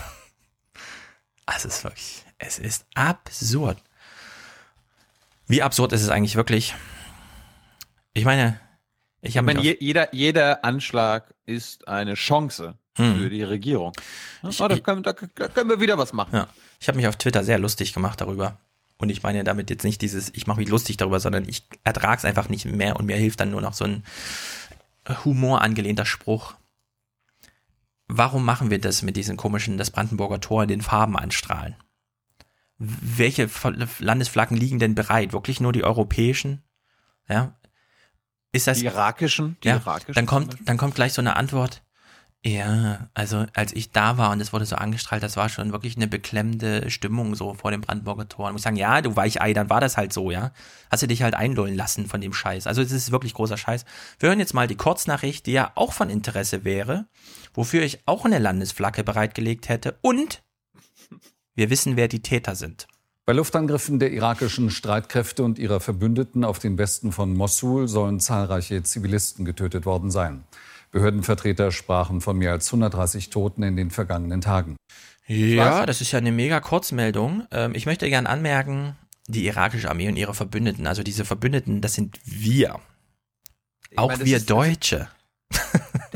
Einfach mal auch sozusagen, die irakische Armee hat da die Luftangriffe Ja. gemacht. Das sind die Amis. Ja, das ist eine US-geführte Koalition. Die Iraker kämpfen damit. Aber wer Luftangriffe fliegt, das sind äh, in der Regel die Amerikaner. Ja. Und was, was wir jetzt wir sind da auch in der lernen- Luft. Wir machen halt nur Fotos, aber wir schießen Fotos, aber wir schießen trotzdem. Ich habe ja gestern das äh, BMVG, das Verteidigungsministerium, gefragt, ob wir da auch aufklären und so. Weil ich dachte erst, naja, die werden wahrscheinlich Nein sagen, aber sie haben nicht Nein gesagt, sondern ja, ja, ja, ja. Spielen wir vor. Darum wollen wir da mal reingucken. Wir gucken mal in die gestrige, dann, äh, in die gestrige BBK äh, zu diesem Thema. Eventuell Herr Seibert, die Anti-ISIS-Koalition hat am Wochenende ähm, den Tod von mehreren hundert Zivilisten in Mossul äh, eingeräumt. Wie bewerten Sie die laufenden Luftangriffe und dass dort äh, so viele Unschuldige sterben müssen? Sind das auch Gräueltaten wie in Aleppo? Eine Sekunde. Talking Points, ne? Talking Points. Also die äh, Medienberichte, auf die Sie abstellen, Herr Jung, die äh, kennen wir auch. Ähm, wir haben über das, was da tatsächlich passiert ist, einschließlich der Frage, von wem diese Angriffe äh, geflogen wurden, keine gesicherten Informationen. Und insbesondere haben wir keine eigenen äh, Erkenntnisse. Ach so. Ähm, wir müssen davon ausgehen, dass es zutrifft, dass das äh, geschehen ist im Rahmen von Aktionen der Anti-ISIS-Koalition. Ja, schade. Ähm, und äh, in diesem Zusammenhang ist eine formelle Untersuchung äh, der Vorkommnisse angekündigt worden. Schön. Und äh, deshalb äh, sollten wir, glaube ich, ähm, die Geduld haben, diese Untersuchungsergebnisse abzuwarten, Na klar. Ähm, um dann daraus die richtigen Schlüsse zu ziehen. Wenn äh, Das hat die Bundesregierung ja auch ja getan, als äh, Assad und die Russen völlig absichtlich Aleppo und die äh, Zivilisten dort getötet hat. Da hat man auch erstmal die Untersuchungen Erstmal abgewartet. Geduld, ja. Und, und dann, dann hat man verurteilt. äh, daraus Änderungen bei der Vorbereitung oder Durchführung solcher äh, Aktionen äh, sinnvoll erscheinen und vernünftig sind oder geboten sind, dann äh, werden wir sicherlich dafür sein. Hier äh, ist es zunächst erstmal geboten, aus Respekt vor den Opfern und den vielen Angehörigen, den viel zu vielen Opfern, äh, zu sagen, dass das furchtbar ist, was da geschehen ist, dass so etwas nicht geschehen darf. Sorry. Und dass wir natürlich tiefes Mitgefühl haben mit denjenigen, die ähm, bei dieser Aktion ums Leben gekommen sind und zu Schaden gekommen sind. Darin, wenn ich das sagen darf, liegt natürlich auch der Unterschied zu dem, was in Aleppo leider über Monate zu beobachten gewesen ist. Ach so, ach so. Diese Vorfälle, dieses Unglück jetzt äh, bei den Angriffen in Nordsyrien, das ist etwas, das wir bestürzt finden, das, das uns natürlich bestürzt, das Untersuchungen nach sich ziehen wird und gegebenenfalls, woraus Lehren und Konsequenzen zu ziehen sind. Äh, etwas vollkommen anderes ist natürlich über Monate in Aleppo zu beobachten gewesen, wo Kräfte äh, der syrischen Regierung und ihrer Unterstützer äh, wissentlich und willentlich Krankenhäuser, humanitäre Helfer, Schulen und so weiter angegriffen haben. Zusatz? Das heißt, Assad und die Russen äh, töten Zivilisten absichtlich und unsere Koalition, da ist es ein Unfall, Herr Seibert. Und Herr Schäfer, warum haben Sie da keine eigenen Erkenntnisse? Deutschland ist ja Teil der Anti-ISIS-Koalition. Äh, müsste, man, müsste man da nicht einen direkten Draht haben zu der US-geführten Koalition? Also, äh, das wären ja keine eigenen Erkenntnisse. Ja, aber bessere Kenntnisse, als was wir haben vielleicht. Aber keine eigenen Erkenntnisse. Klar. Äh, wenn, äh, ich lese ja auch gerade nochmal, deshalb habe ich mir gerade den, die, die Informationen dazu auch äh, gezogen. Ich lese ja gerade noch mal das äh, Pressestatement aus dem äh, Hauptquartier der Ah, Anti-ISIS-Koalition. Ähm, äh, aus dem wird sehr deutlich, dass das zutrifft, was Herr Seibert gesagt hat, dass man das sehr ernst nimmt, das zu überprüfen, was Oh. da äh, passiert ist und heraus Da steht auch drin, das war ein Unfall. Ne? Unfall. zu finden, was passiert ist und warum es äh, passiert ist. Aber über äh, das hinaus kann, kann ich mit eigenen Erkenntnissen einfach nicht, nicht, nicht dienen, weil ähm, naja, die Hardware, mit der äh, die Bundeswehr und Deutschland daran beteiligt ist, ganz offensichtlich keine Informationen produziert über das, was da geschehen ist. Jedenfalls weiß ich nichts davon. Aha. merken, Also- merken, merken wir uns, merken wir uns. Ich habe dem nichts hinzuzufügen. Ich hatte eine Frage gestellt an Sie. Daran kann ich mich nicht erinnern. Sie hatten eine Feststellung gemacht. Eine, es war eine Verständnisfrage, ob ich Sie richtig verstanden habe. Sie haben mich richtig verstanden, so wie ich mich hier geäußert habe. Herr Jordans? Ja, ähm, Herr Seibert, es fällt auf, dass die Bundeskanzlerin am Mittwoch, äh, wenige Stunden nach dem Angriff in London, ein Statement äh, mit ihrer Bestürzung ähm, über die äh, Toten und Verletzten äh, dort versandt hat, äh, wohingegen ähm, man jetzt erst auf Anfrage über ähm, diesen Massentod in Mosul spricht. Wird da mit zweierlei Maß gemessen? Nein. Ich brauche Ihnen jetzt nicht in Erinnerung zu führen, dass London ein terroristischer Akt war, so. welcher konkrete Hintergrund sich auch immer da bei den Untersuchungen noch herausstellt. Und dass es natürlich eine große europäische Solidarität gegenüber den Briten, die in diesem Fall getroffen waren, gibt, gerade auch von Ländern, die in der Vergangenheit selber getroffen wurden. Über äh, die, die Tode von äh, viel zu vielen Zivilisten bei einem möglicherweise äh, von der Anti-IS-Koalition geführten Angriff ist, sind hier, ist ja auch schon gesprochen worden. Und das, was wir heute gerade ausgedrückt haben, das ist auch in der vergangenen Woche bereits ausgedrückt worden, namens der Bundesregierung durch den Sprecher des Auswärtigen Amtes. Äh, Nachfrage kommt dann, äh, wenn irgendwann ein Bericht über den Vorfall vorliegt, äh, ein Kondolenztelegramm von der Bundeskanzlerin an die irakische Regierung? Wenn dann Fragen sind hier ja, treffen ja hier immer auf die gleiche Antwort. Wenn, äh, wenn es soweit ist, werden wir dann darüber berichten, wenn es etwas zu berichten gibt. Jedenfalls sollten Sie jetzt nicht den Eindruck gewinnen, das wäre ganz falsch, dass wir über solch ein Unglück, äh, hinweggehen. Und das tut auch die Anti-IS-Koalition, der wir uns ja verbunden fühlen, nicht. Dieses ist ein Kampf gegen den IS, der Menschen helfen soll, der Menschen aus der Umklammerung und dem, dem terroristischen Griff durch diese Organisation befreien soll. Deswegen hat dieser Kampf so viel Unterstützung in der ganzen Welt und deswegen ist er auch richtig. Wenn so etwas passiert, muss aufgeklärt werden, wie es dazu kommen konnte und wie erreicht werden kann, dass es möglichst in der Zukunft nicht wieder passiert. Also wir helfen ihnen durch. Bomb them. Bomb them. Keep bombing them. Bomb them again and again. Es ging aber noch weiter, Stefan. Herr Jung? Ähm, sieht die Bundesregierung also auch eine Teilverantwortung für die zivilen Toten, weil man äh, Teil der Anti-ISIS-Koalition ist, Herr, Sch- äh, Herr Seibert und Herr Schäfer. Es ist jetzt nicht der erste tödliche Luftangriff äh, unserer Alliierten im Irak und in Syrien, wo mehrere oder ganz, ganz viele Zivilisten zu Tode kommen. Da gab es dann bestimmt mittlerweile auch schon mal Abschlussberichte. Ähm, können Sie uns von denen berichten? Und Herr Flossdorf, nur eine Lernfrage. Ähm, klärt, klären die Bundeswehr-Tornados auch im Irak auf und damit über Mosul?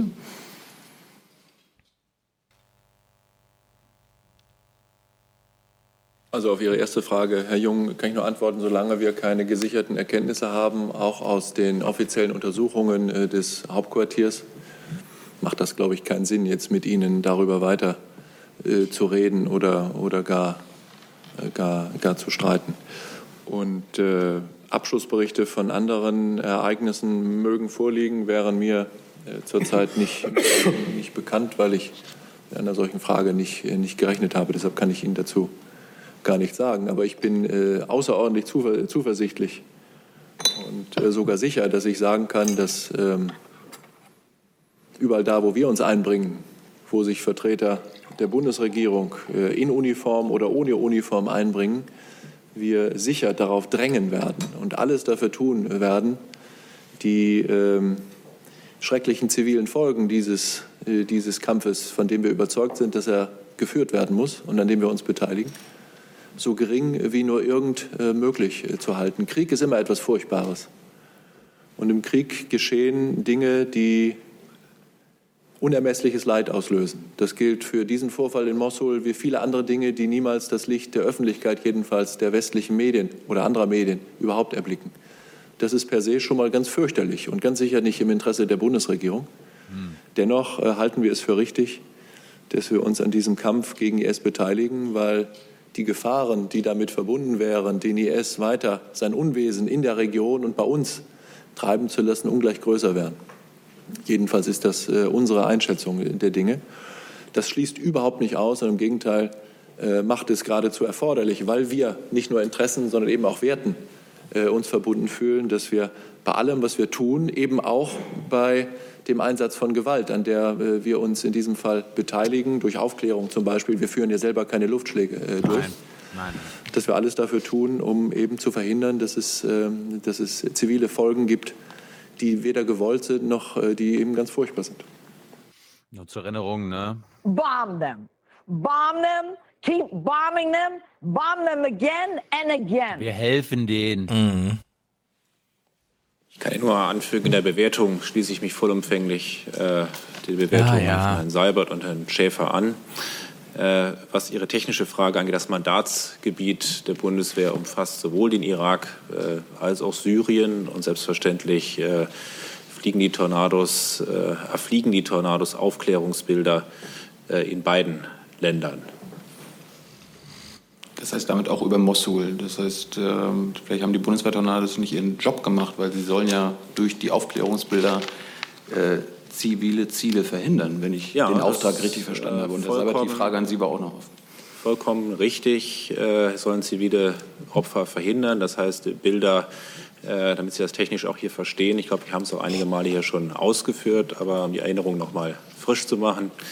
Äh, wir liefern nicht in Echtzeit dort Bilder, sondern das sind Bilder, die äh, von langer Hand äh, bestellt werden. Die fliegen einen richtigen Katalog an äh, Zielen ab, äh, die Wochen vorher in Auftrag gegeben werden, sowohl im Irak als auch in Syrien, eventuell über Mosul. Ich habe keine äh, Liste äh, darüber hier liegen.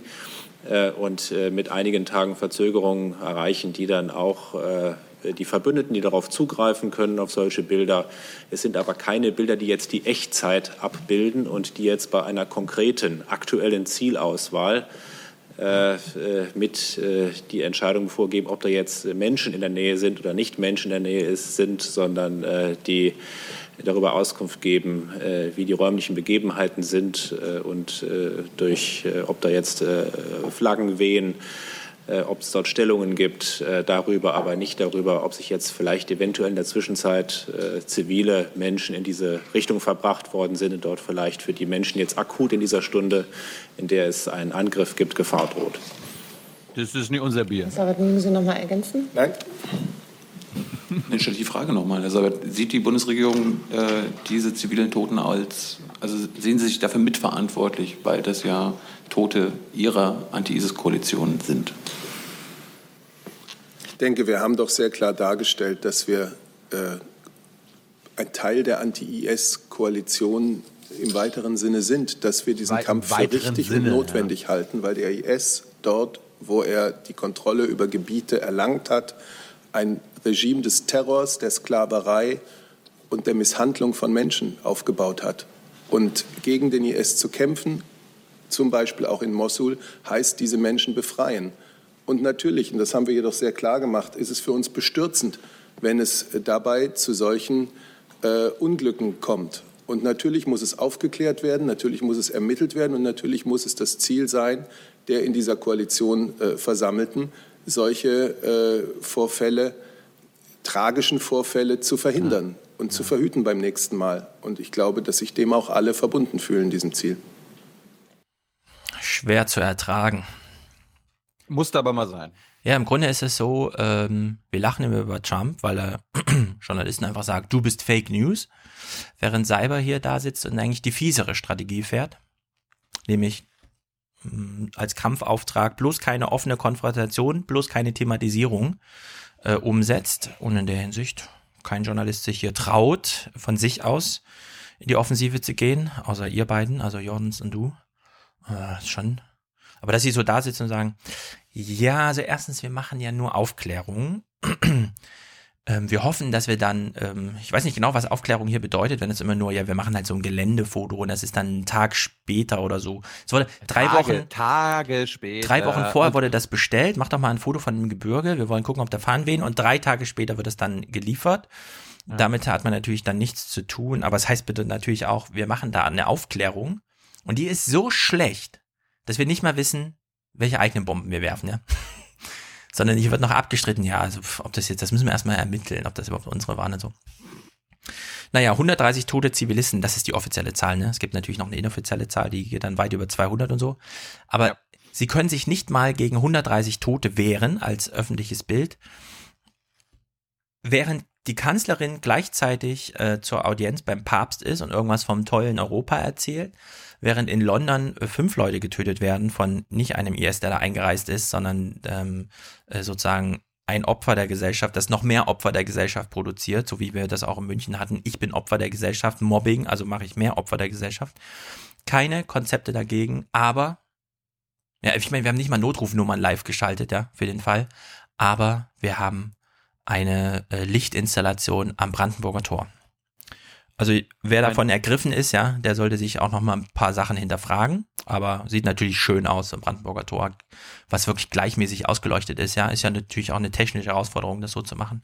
Dass es nicht wie Licht aussieht, sondern dass es wirklich wie angemalt aussieht. gab auch gestern irgendwie einen guten Kommentar, der geschrieben hat, was wäre los, wenn in Deutschland äh, 200 Zivilisten getötet worden wären? Ja? Wie würde die Bundesregierung da reagieren? Oder wenn in Polen oder in Italien 200 ja. Zivilisten getötet worden wären? Ja. ja. Amerika hat auch ein Krankenhaus bombardiert vor ein paar Tagen noch und so. Das war ein Unglück. Das, das wissen wir mittlerweile auch, dass das äh, die irakische Armee und ihre Verbündeten waren.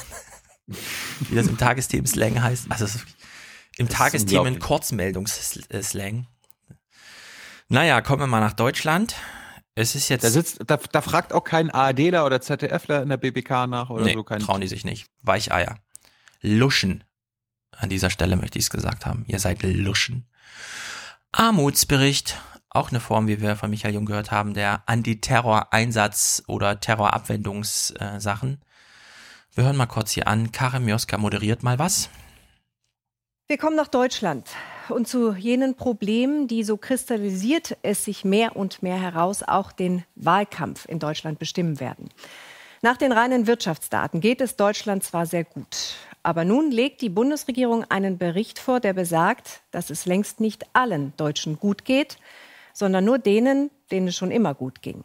Und das Was? ist die eigentlich ungute Lehre aus dem sogenannten Armutsbericht. Reiche bleiben reich, Arme bleiben arm und haben nicht nur wenig Anteil am Wohlstand in diesem Land, sondern auch immer weniger am gesellschaftlichen und politischen Leben.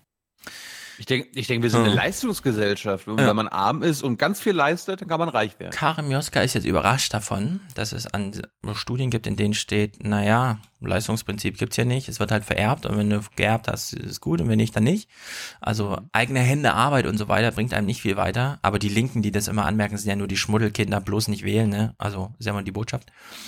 Nicht nur Karim Joska ist etwas überrascht, auch unsere Frau Nahles, die Arbeitsministerin, ja. Also hier wird mal kurz Bezug auf eine weitere Studie jenseits des Armutsberichts genommen. Und dann wird ein O-Ton von Frau Nahles eingeblendet. In einer Studie gab das Gros der Reichen an, Vermögen vorwiegend über Erbschaften erhalten zu haben. Das hat mich persönlich überrascht. Das war eine Zahl, die ich so in der Deutlichkeit nicht gesehen hätte. Und es wirft natürlich Fragen auf, die über mein Ressort hinausgehen. Beispielsweise steuerpolitische Fragen. Sie ist überrascht. Sie meint, es wirft jetzt 2017 mal Fragen auf und es betrifft wahrscheinlich mehr als nur ein Ressort, nämlich es ist eine Gesamtbundesregierungsaufgabe. Vor der Wahl ist natürlich ein schlechter Zeitpunkt dafür. Jetzt sagt sie, dass die Zahlen so krass sind, wusste sie nicht. Es gibt gar keine Zahlen. Ja, also man muss schon sehr tief graben und dann hat man mal Zahlen. Julia Friedrichs hat zum Beispiel in ihrem von uns schon oft empfohlenen Buch Wir erben mal überschlagen. Jährlich werden rund 250 Milliarden Euro vererbt. Allein ein Drittel davon geht an weniger als 1000 Erben. Das bedeutet, die eine Zahl habe ich ja schon mal genannt, wir haben in Deutschland, es gibt eine Million Millionäre in Deutschland, mehr als eine Million. Rund 500 bis 1000, also zwischen 500 und 1000 Menschen jedes Jahr erben in Deutschland mehr als 100 Millionen Euro. Ne? 500 bis 1000 Menschen erben in Deutschland mehr als 100 Millionen Euro jedes Jahr. Julia Friedrichs hat jetzt mal vor zwei Jahren schon bei Johnny Häusler in der Flux FM Sendung darüber gesprochen, wie das so ist, wenn man mit Politikern darüber spricht. Ja, Andrea Nahles ist 2017 überrascht. Oh, das kann ja gar nicht sein. Ich als Arbeitsministerin bin jetzt wirklich überrascht, dass Arbeit gar nicht so viel bringt für den Einzelnen. Wir hören jetzt Julia Friedrichs vor zwei Jahren, wie sie darüber spricht, wie sie auch mit der SPD mal über dieses Thema sprach. Ich habe ähm, war mit meinen Rechercheergebnissen nach zwei Jahren im, im Bundestag bei allen ähm, steuerpolitischen Sprechern. Ähm, das waren ganz bizarre Gespräche, weil ähm, außer die CDU, die gesagt hat, wir, wir sind damit so einverstanden, das soll so weiterlaufen, haben Grüne, Linke und SPD mir gesagt, wir halten das für ein Riesenproblem. Wir befürchten, mhm. dass das die Demokratie gefährden wird. Wir haben auch Sorge davor, wie die Nichterben sich verhalten werden, wenn sie mitkriegen, wie groß der Abstand wirklich ist und dass es mit der Chancengerechtigkeit vielleicht doch eine Farce ist. Ähm, und dann habe ich am Ende immer gefragt, ja, und, und mhm. jetzt? Ja, und dann kam halt, es ist nicht durchsetzbar, man kann damit nichts gewinnen, die Medien wollen das Thema nicht, ähm, wir werden es nicht, äh, werden da uns nicht ranwagen. 2013. Steinbrück mhm. als Finanzprofi ist Kanzlerkandidat. Julia Friedrichs redet mit ihm. Er sagt ihr, ja, schön und gut, ich denke, das halte, ich halte das genauso wie Sie, aber ich gehe damit auf gar keinen Fall in eine Bundestagswahl, ja als öffentliches Thema. Also die SPD, dass sie hier so tut, sie hätte keine Ahnung, Frau Nahles, ja. Das verschleiert nur, dass sie natürlich eine Ahnung davon haben, aber dass sie lieber noch als inkompetent als als Weichei dasteht. Also liebe SPD, Wahnsinnsprogramm, was ihr euch auferlegt habt für die 2017er Bundestagswahl, ja. Man kann hätte euch man nur ja, gratulieren. Hätte man ja auch wieder durch Herrn Oppermann wissenschaftlich mal äh, ja. eine Studie machen können oder so, ja. Man hätte so viel machen können. Aber nein, der Schulzzug muss rollen und er darf nicht gefährdet werden, vor allem nicht durch Inhalte. Oh wei, oh wei. Nur die CDU ist ehrlich, ja. Also wir kommen jetzt zurück zu den Tagesthemen. O-Ton Peter Weiß zu dieser ganzen Angelegenheit CDU. Ich finde es schade, wenn Frau Nahles jetzt aus diesem gemeinsamen Bericht der Bundesregierung ein Wahlkampfthema macht. Ähm, ich finde, wir Politiker sind eher der Verantwortung zu sagen, was sind die richtigen Konsequenzen aus diesem Bericht. Und da ist eine Konsequenz sicherlich die, mehr für Kinder und für Familien mit Kindern tun. Was für eine verlogene Scheiße, ne? Wir oh. haben zwei Millionen Kinder in Armut und wir haben 500 bis 1000 Leute, die mehr als 100 Millionen im Jahr, also jedes Jahr haben wir 500 bis 1000 Leute, die mehr als 100 Millionen erben und es werden überhaupt 250 Milliarden vererbt. Und wir müssen jetzt mal was für Kinder und Familien tun. Dieter Bartsch, Linke, auch so ein Typ, den ich mir vorstellen könnte zu wählen, wenn er aus meinem Wahlkreis wäre. Wir hören mal ihm zu. Das ist Mecklenburger, ne? Mhm. Das ist obszöner Reichtum und hier muss eingegriffen werden. Deshalb gibt es den Begriff der Steuer. Aber Herr Schäuble ist derjenige, der von den Ländern des Südens permanent Reformen einfordert, aber im eigenen Land seit über einem Jahrzehnt nicht handelt. Ja, und weil die Tagesthemen den besten Scheißjournalismus aller Zeiten machen, entkoppeln sie jetzt wieder alles. Also jetzt haben wir es zum Thema Armutsbericht, alle Stimmen einmal eingeholt. Okay, Dieter Bartsch durfte auch sagen, ob es Reichtum, schön und gut. Kommen wir mal zu einer Kurzmeldung, die so einfach eingestreut wird, ohne hier mal einen Bogen zu schlagen. Man hätte es ja auch alles mal irgendwie koppeln können. Millionen Minijobber bekommen keine gesetzlich garantierten Leistungen ihres Arbeitgebers. Laut Leibniz Institut für Wirtschaftsforschung hat jeder Zweite keinen bezahlten Urlaub. Die Studie zeigt auch, 70 Prozent bekommen bei Krankheit keine Lohnfortzahlung, 40 Prozent keine für Feiertage. Auch Mutterschutzlohn wird oft nicht gezahlt. Der Auftraggeber der Studie, NRW-Arbeitsminister Schmelzer, sagte, viele Arbeitgeber behandelten Minijobber als Arbeitnehmer zweiter Klasse. Mhm. Ja, aber das hat, das hat, das hat doch jetzt nichts mit dem Armutsbericht Nee. zu tun, Stefan. Nee, nee, die sind ja nicht arm, die arbeiten ja. Das ist ja eine Genau. strikte Trennung. Ah. Ich möchte darauf hinweisen, diese Studie hier, ja, die ist nicht vom Deutschen Institut für Wirtschaftsforschung oder sonst was, sondern die ist vom Leibniz-Institut für Wirtschaftsforschung Halle. Das sind dieselben, die vor zwei Jahren die 100 Milliarden ausgerechnet haben, die wir durch Griechenland-Bashing verdient haben. Ja? Also in der Hinsicht, das Leibniz-Institut für Wirtschaftsforschung Halle kann man sich mal als Bookmark bereitlegen. Da poppen immer mal so Studien auf, die im Auftrag von wem auch immer, ist dann egal, aber da lohnt sich immer mal reinzugucken, weil die sehen so, die machen so ein ganz anderes Bild als diese anderen Wirtschaftsstudien, die wir da immer bekommen. Naja, weil es alles so lustig ist, äh, fassen wir hier nochmal ein Dings zusammen. Zwei Themen in einem Schnitt. Also ich habe jetzt hier nichts geschnitten, sondern nur Anfang und Ende gewählt. Wir hören mal genau zu, wie so die Themensetzung und auch, also die Themensetzung gewählt wird und welche Breite, ja, wie viel Zeit, es geht ja nur um Zeit, das ist ja, um, nur darum geht's, wie viel Zeit man diesen Themen so gönnt. Und mit gönnen meine ich tatsächlich so gönnt. Das Kinderhilfswerk UNICEF hat die Unterbringung minderjähriger Flüchtlinge in Deutschland kritisiert. Laut einer UNICEF-Studie muss rund ein Fünftel der Kinder und Jugendlichen über die gesetzliche Frist von sechs Monaten hinaus in Erstaufnahmelagern bleiben. Dort fehle es an Rückzugsmöglichkeiten, an Aufenthaltsräumen sowie an strukturierten Lern- und Freizeitangeboten für Kinder.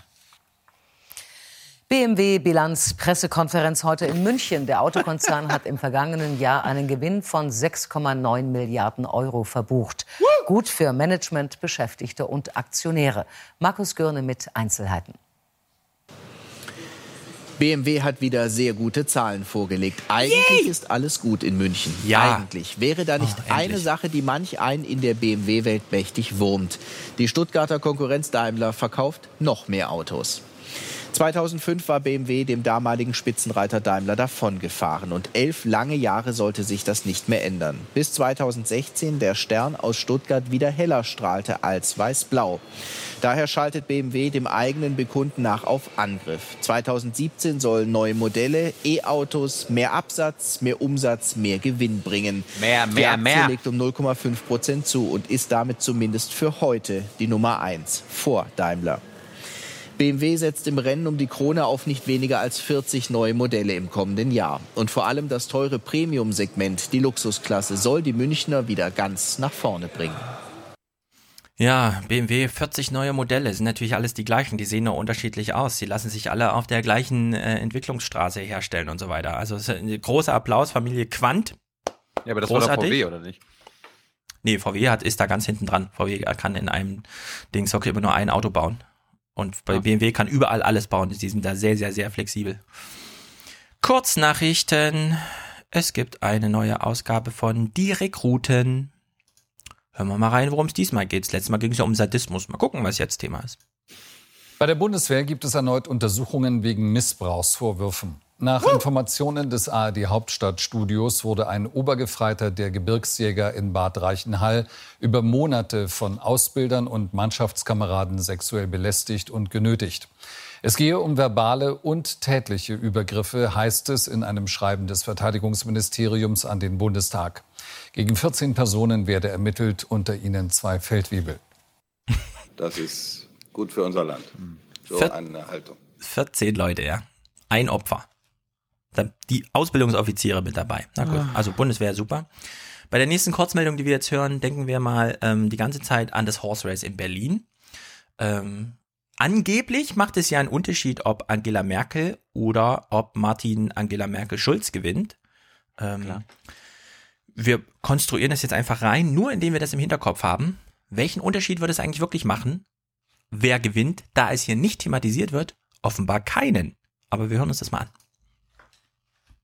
Nach Einschätzung der sogenannten Wirtschaftsweisen bleibt die deutsche Konjunktur auf Wachstumskurs. Der Sachverständigenrat der Bundesregierung korrigierte seine Prognose für dieses Jahr leicht nach oben auf 1,4 Prozent.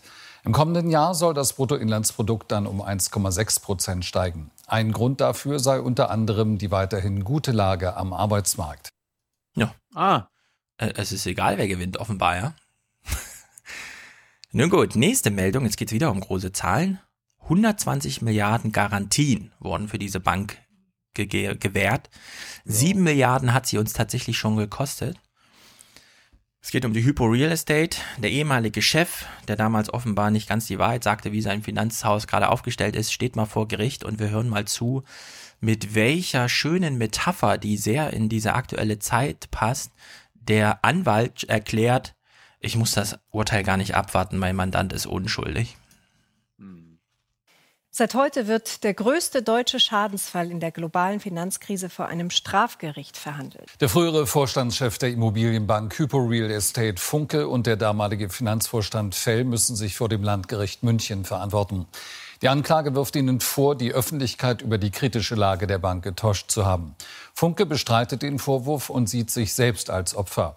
Georg Funke kommt und schweigt. Zur Sache will er sich morgen äußern. Seine Verteidiger setzen auf Freispruch, zumal die Staatsanwaltschaft den Vorwurf der Untreue längst fallen gelassen hat. Die meisten Prozessgegenstände haben sich schon erledigt, im langen Vorverfahren weggeschmolzen wie ein Eisberg im Klimawandel. Ja, er macht sich gleich doppelt lustig. Ja. Klimawandel. Was? Hier geht es um Milliardenberge. Die sind auch weggeschmolzen, genau wie die Schuld meines Mandanten. also wirklich sehr, sehr lustig. Auch lustig ist Herr mhm. Dobrindt, hier in einem ganz kurzen Snippet. Herr Dobrindt stand im Bundestag und hat mal erklärt zu seiner Maut, ich weiß auch, sehr viele Leute behaupten gerade, das ist der größte Verfassungseingriff aller Zeiten. Die Autobahn wird privatisiert. Mir ist das total egal. Ich nutze die Autobahn quasi nie. Und selbst mhm. wenn ich sie benutze, bin ich gern bereit, dafür mal 100 Milliarden zu bezahlen. Also mein Anteil natürlich. Weil darum geht's. Wir hören mal Herr Dobrindt, der sich darüber äußert, wie die deutsche Infrastruktur in Sachen Auto eigentlich so durchfinanziert wird, wer betroffen ist, wer bezahlen muss, wer sie nutzen darf und überhaupt. Ich finde, dieses Snippet ist so ungefähr die größte Lüge aller Zeiten, die jemals im Bundestag ausgesprochen wurde. Wer nutzt, der zahlt und keiner zahlt doppelt. Wer nutzt, you are fake news. Wer nutzt, der zahlt, ja. Ich zahle auch die Autobahn die ganze Zeit. Ich zahle ähm, Dienstwagenprivilegien. Ich zahle alles Mögliche. Und ich nutze es quasi nie. Aber ich, ich habe ja auch mal gelernt, so, das ist ja auch nicht die Aufgabe des Staates. Ah, ja. Oder irgendwie, so soll, also so sollten ja Steuern nicht verwendet werden oder Mhm. Weißt du, also das, das soll ja für alle da sein und mhm. nicht nur für die, die dann auch bezahlen, ja. Das ist, das ist doch eigentlich privatwirtschaftliche Logik, ne? Wenn, wenn sie irgendwas nutzen wollen von uns, dann äh, müssen sie dafür bezahlen. Ja. Also ich bin mir selber nicht ganz im Bilde. Ich finde es zwar gut, wenn wir eine allgemein benutzbare Infrastruktur auch allgemein bezahlen, aber eine Autobahn. Auch wenn, eine Autobahn. Nachdem jetzt ähm, das beim Zug alles nicht so hingehauen hat, warum soll es bei der Autobahn hinhauen? kann auch, auch da mal schief gehen. Da machen wir, da, das privatisieren wir jetzt ja auch, ja. Ne? Autobahngesellschaften. Da bin ich ganz akzeletaristisch angelegt, was diese Sachen angeht. Jetzt mal eine andere Meldung, weil Thilo spielt ja immer gerne so Nachrichten vor als, ach, die sind so gut, die müssen wir ganz spielen, da hat das CDF richtig guten Journalismus gemacht. Zum Beispiel bei so Fällen wie Menschen sterben, Kindern geht's schlecht, der Bundestag entscheidet ohne Fraktionszwang zu irgendwas. Einer dieser Fälle war ja, es gibt jetzt Patientenverfügung, man kann jetzt über seinen eigenen Tod entscheiden, bevor er ansteht, indem man anderen Hinweise gibt, wie man mit Technologie, die einen selbst am Leben erhält, umgeht. Wir hören uns dann mal, nachdem ich auch dachte, wir haben jetzt eine Patientenverfügung und wir hatten dazu auch die Bundestagsdebatte und überhaupt, hören wir uns mal diesen kleinen Fall hier an. Der Bundesgerichtshof hat klargestellt, dass Patientenverfügungen beachtet werden müssen, auch wenn sie allgemein formuliert sind. Es geht um eine Frau, die seit neun Jahren im Wachkoma liegt und verfügt hatte, in einem solchen Fall wolle sie nicht am Leben erhalten werden. Ihr Mann ist aber dagegen, die künstliche Ernährung zu beenden. Nun muss das Landgericht den Fall erneut prüfen. Das muss echte Liebe sein, ja? Wenn der Mann es schriftlich hat von seiner Frau, dass sie gerne sterben möchte und er sagt, naja, sie hat aber da ein paar Kommafehler drin und außerdem hat sie das nicht ordentlich geschrieben, da fehlt die Anrede an mich äh, sie möchte bitte jetzt nach neun Jahren Wachkoma noch länger im Wachkoma liegen. ja, also beim Testament ist das längst geklärt. Du kannst es äh, mit Kohle auf deine Wand kratzen, ja, was dein Nachtodeswunsch ist und das wird dann beachtet, weil es von dir stammt. Das muss nicht unterschrieben sein, das muss auch nicht naturell beglaubigt sein, das muss gar nicht sein, es muss nur glaubwürdig von dir sein und das reicht dann. Aber nein, bei der Patientenverfügung auch wenn die Menschen es explizit machen, gilt das dann angeblich nicht, ja, weil irgendwelche Ehemänner dann wieder sagen, nee und so. Also unglaublich Zustände. Und das nur, weil ich dachte wirklich, das wäre geregelt, ja. Mache ich mir natürlich wieder Sorgen, was hier alles so nicht geregelt ist, worauf man dann doch wieder alles achten muss. Naja, zum Abschluss zwei Sachen. Österreich Wir hören mal in Österreich rein, da gibt es natürlich auch eine Diskussion über innere Sicherheit und Bundesheer, in dem Fall im Inneren. Äh, das muss uns gar nicht weiter interessieren, weil die haben da kein äh, deutsches Grundgesetz, die haben das da anders geregelt, weshalb es eben auch Bundes, also Bundesheersoldaten an kleineren Grenzübergängen gibt und so weiter, die dann auch die grüne Grenze beschützen. Wir hören nur mal den interessanten Dreh, den es hier in diesem Journalismus gibt, denn es beginnt mit Flüchtlingen und endet mit Terror und ihr achtet mal drauf in ob ich, ob ich das selber überhöre oder ob es wirklich nur 0,01 Sekunden sind, in dem das Thema plötzlich wechselt. Die großen Grenzübergänge, die Priorität 1 Grenzübergänge macht alleine die Polizei. Hier wird ja äh, Grenzkontrolle gemäß Schengen äh, durchgeführt. Das heißt, das ist eine reine polizeiliche Aufgabe. Die kleineren Grenzübergänge, und das sind immerhin 40, könnte die Polizei personell gar nicht rund um die Uhr überwachen. Das macht das Bundesheer. Mit der Flüchtlingskrise im Jahr 2015 bekam das österreichische Bundesheer quasi über Nacht eine neue Bedeutung bei der Sicherung der Landesgrenzen und zur Entlastung der Polizei. Mit der wachsenden Terrorgefahr entschied sich die österreichische Regierung im vergangenen Jahr zu einem grundlegenden Aus- und Umbau der Streitkräfte. 10.000 neue Planstellen wurden genehmigt, außerdem zusätzliche Millionen für neue Waffen und Gerät. Österreich rüstet auf gegen den Terror mit dem Segen der Regierung. Ja. Armut und die Situation von Minijobber. Zwei getrennte Sachen. Das eine ist eine Kurzmeldung, das andere ist ein Bericht. Dazwischen kommt unendlich viel Berichterstattung. Flüchtlinge und Terror, na, das kann man schon mal zusammenkoppeln, ja. Da kann man schon mal ja. drin, ja, die sind ja eh gerade in der Reform, weil Terror und so. Und da können sie ja gleichzeitig dann auch die Flüchtlinge abwehren. Passt ja, ja. irgendwie zusammen. Ja. So, als letzten Clip äh, es gab ein sehr gutes Gespräch, ich war selbst ganz überrascht, wie kann das sein, ist das wirklich möglich?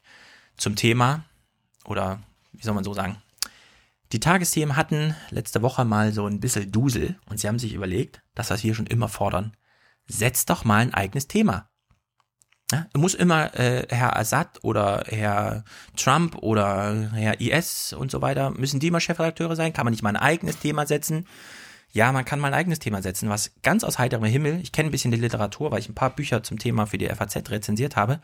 Wir wissen im Grunde nicht genau, wie es in deutschen Gefängnissen zugeht. Wir wissen zum Beispiel nicht, dass es in Deutschland durchaus Einzelfälle gibt von Menschen sitzen seit 30 Jahren, hä, ich dachte, die Höchstdauer ist 15 Jahre, nee, seit 30 Jahren in Einzelhaft. Wie in Einzelhaft, die sehen also nie andere Menschen. Nee, die sehen nie andere Menschen. Die werden noch krasser behandelt als Anders Breivik da in, in, in Norwegen und so.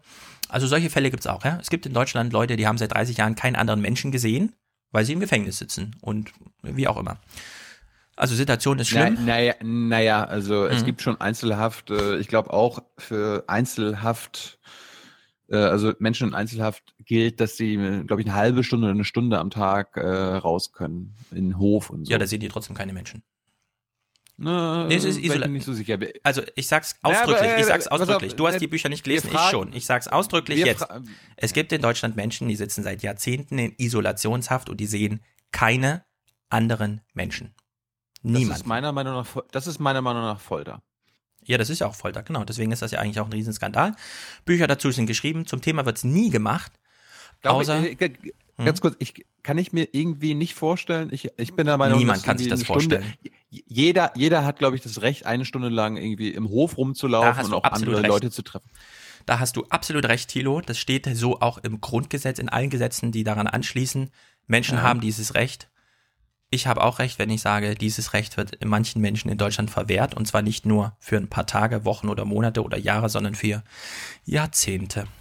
Jedenfalls. Wenn, Hörer, wenn, pass auf, wenn wir Hörer haben, die sich da besser auskennen, ja. lasst es uns wissen. Schickt uns am besten auch einen Audiokommentar. Ja. Hat ja ganz gut geklappt. Auch zu, in Sachen Erdogan könnt ihr uns immer noch äh, eure Eindrücke schicken. Genau. Jetzt bis wir haben hier ein Gespräch mit jemandem, der sich mal zur Frage äußert, weil die Gefängnisse zu voll sind. Also Einzelhaft im Sinne von, äh, jeder kriegt eine eigene Zelle, ist eigentlich auch Vorschrift, aber es geht Überbelegung überall, ja. Menschen werden in Duschen untergebracht, wenn auch nur für ein paar Tage, weil es einfach keine anderen Zellen gibt weil die werden halt in die Gefängnisse gebracht und dann läuft eine ganz andere Vor ähm, Verwaltung da drin ab, die nämlich mit den Außen gar nichts zu tun hat. Also der äußeren Verwaltung, Gerichten ist total egal, wie es in den äh, Gefängnissen aussieht. Wenn jemand zum Gefängnis verurteilt ist, er halt da. Wir wissen auch, in Berlin zum Beispiel 40 Prozent aller Leute im Gefängnis sind diejenigen, die ihre Schulden wegen Schwarzfahren nicht bezahlen können. Ja? Die werden dann alle zu dritt in Zweierzellen oder zu zweit in Einerzellen gesperrt oder müssen halt ein paar Tage in der Dusche leben, was wieder bedeutet, die anderen können ja nicht in die Dusche in der Zeit. Also es sind schon ziemlich krasse Zustände.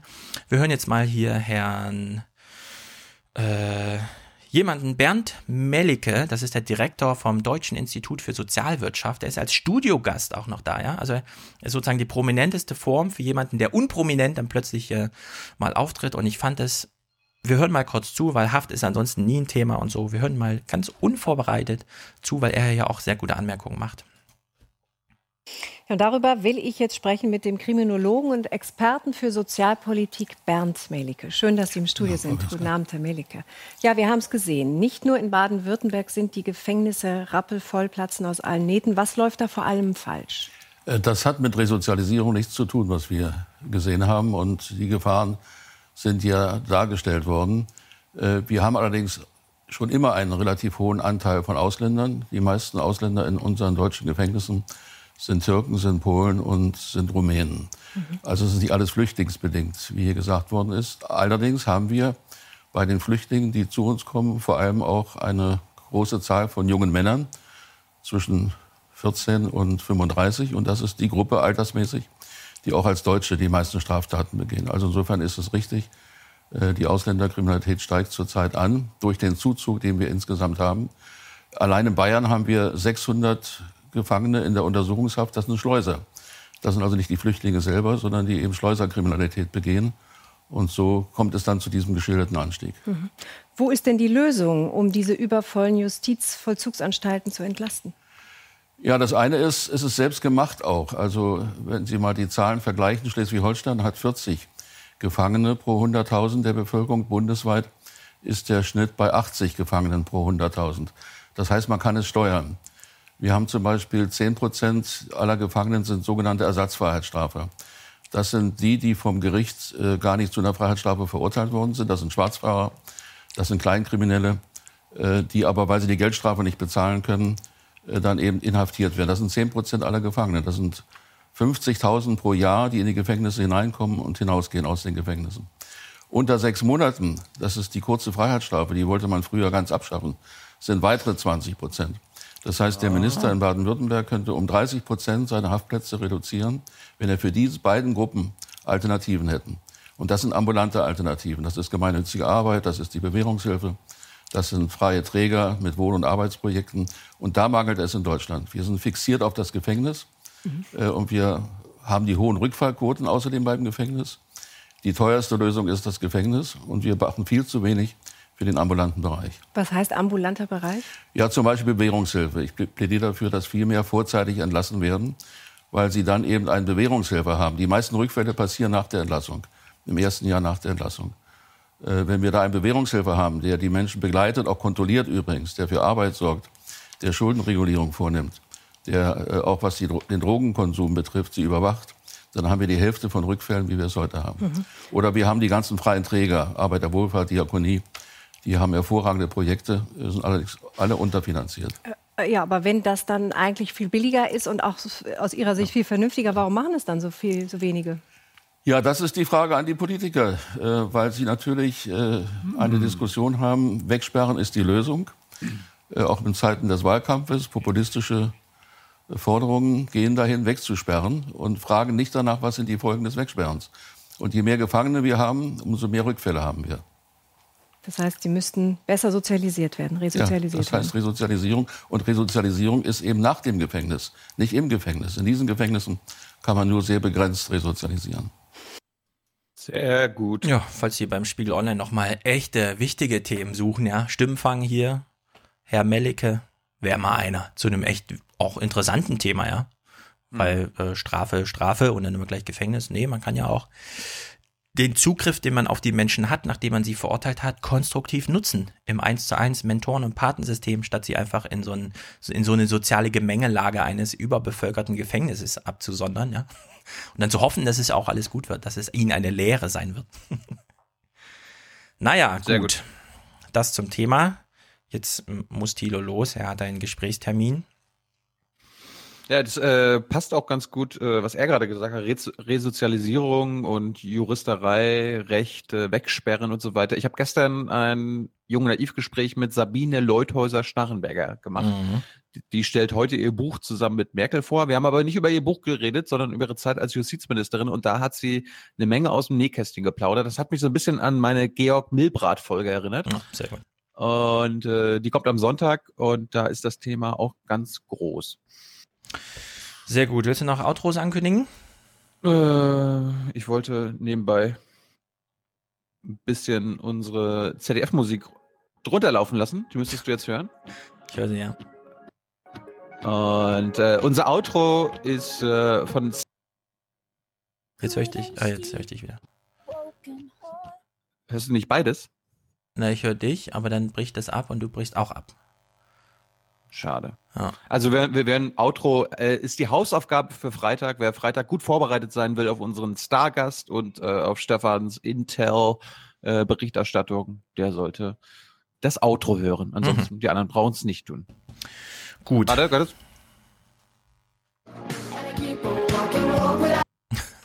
Es bricht trotzdem immer irgendwie ab. Irgendwas stimmt mit deiner Technik noch nicht so ganz. Scheiße. Schade. Gut. Naja, Tilo kann Ich werde jetzt- mehr kaufen, wenn ihr mehr unterstützt. Ich werde jetzt zu Sarah Wagenknecht. Mhm. Schon wieder? Und, äh, das dritte ja, Mal. wir hatten ja, wir hatten ja, nee, wir hatten ja noch eine Stunde offen Mal. und da werden ich, werde ich eure Fragen stellen, weil ich hatte ja Mhm. aufgerufen, äh, Fragen an Sarah Wagenknecht zu stellen. Und äh, das ist jetzt Programm. Gut, viel Spaß. Und dann Ja. bis Freitag, Leute. Haut rein. Genießt Ciao. den Frühling. Fre- Freut euch, freut euch und werdet Präsentator. Das wird eine gute Folge. Jo, genießt den Frühling. Grillt nicht so viel, ist nicht gut. Oder geht auch laufen dann jetzt wieder, ja? Mach ich jetzt auch wieder. Wunderbar. Bis dann. Ciao. As this past week's battle over health care reminds us, the great divide in American politics shows no sign of closing or even quieting down. Our cover story is reported by Sunday Morning senior contributor Ted Koppel. Increasingly, we Americans occupy alternate universes. To be honest, I inherited a mess. It's a mess. No, you inherited a fortune. We elected a mess. There is very little common ground left, only battling perceptions of reality. Y'all, are you all happy with the last 30 days? Neither side seems to have much use for the other, and in this age of the internet and cable TV, very little is out of bounds. Donald Trump, America's wealthiest hemorrhoid. Democrats want to dissolve the borders. Isn't that what they wanted? Open borders? Isn't that what the snake Obama did? There are legions driving the country further and further apart. President Trump has still done more for this country in the last 40 days than Barack Obama did in eight years. A Pew study finds 81% of voters say they cannot agree with the other side on basic facts, which may owe something to the president's campaign against fake news. Of all of the media outlets, which one was the worst? CNN! Which one? CNN, CNN, the most trusted name in news. Just because of the attack of fake news and, and uh, attacking our network, I, I just want to ask you, sir. I'm changing it from fake news, though. do- doesn't that undermine? Very fake news. I yeah. know, but aren't you? yeah. There's nothing new about simmering hostility between the president and the press. The president should treat the press just as fairly as the press treats him. In March of 1974, the Nixon presidency was lurching toward destruction by Watergate, and there was an ongoing tension between the president and the CBS White House correspondent. Thank you, Mr. President. Dan Rather with CBS News. President, President, are you running for something?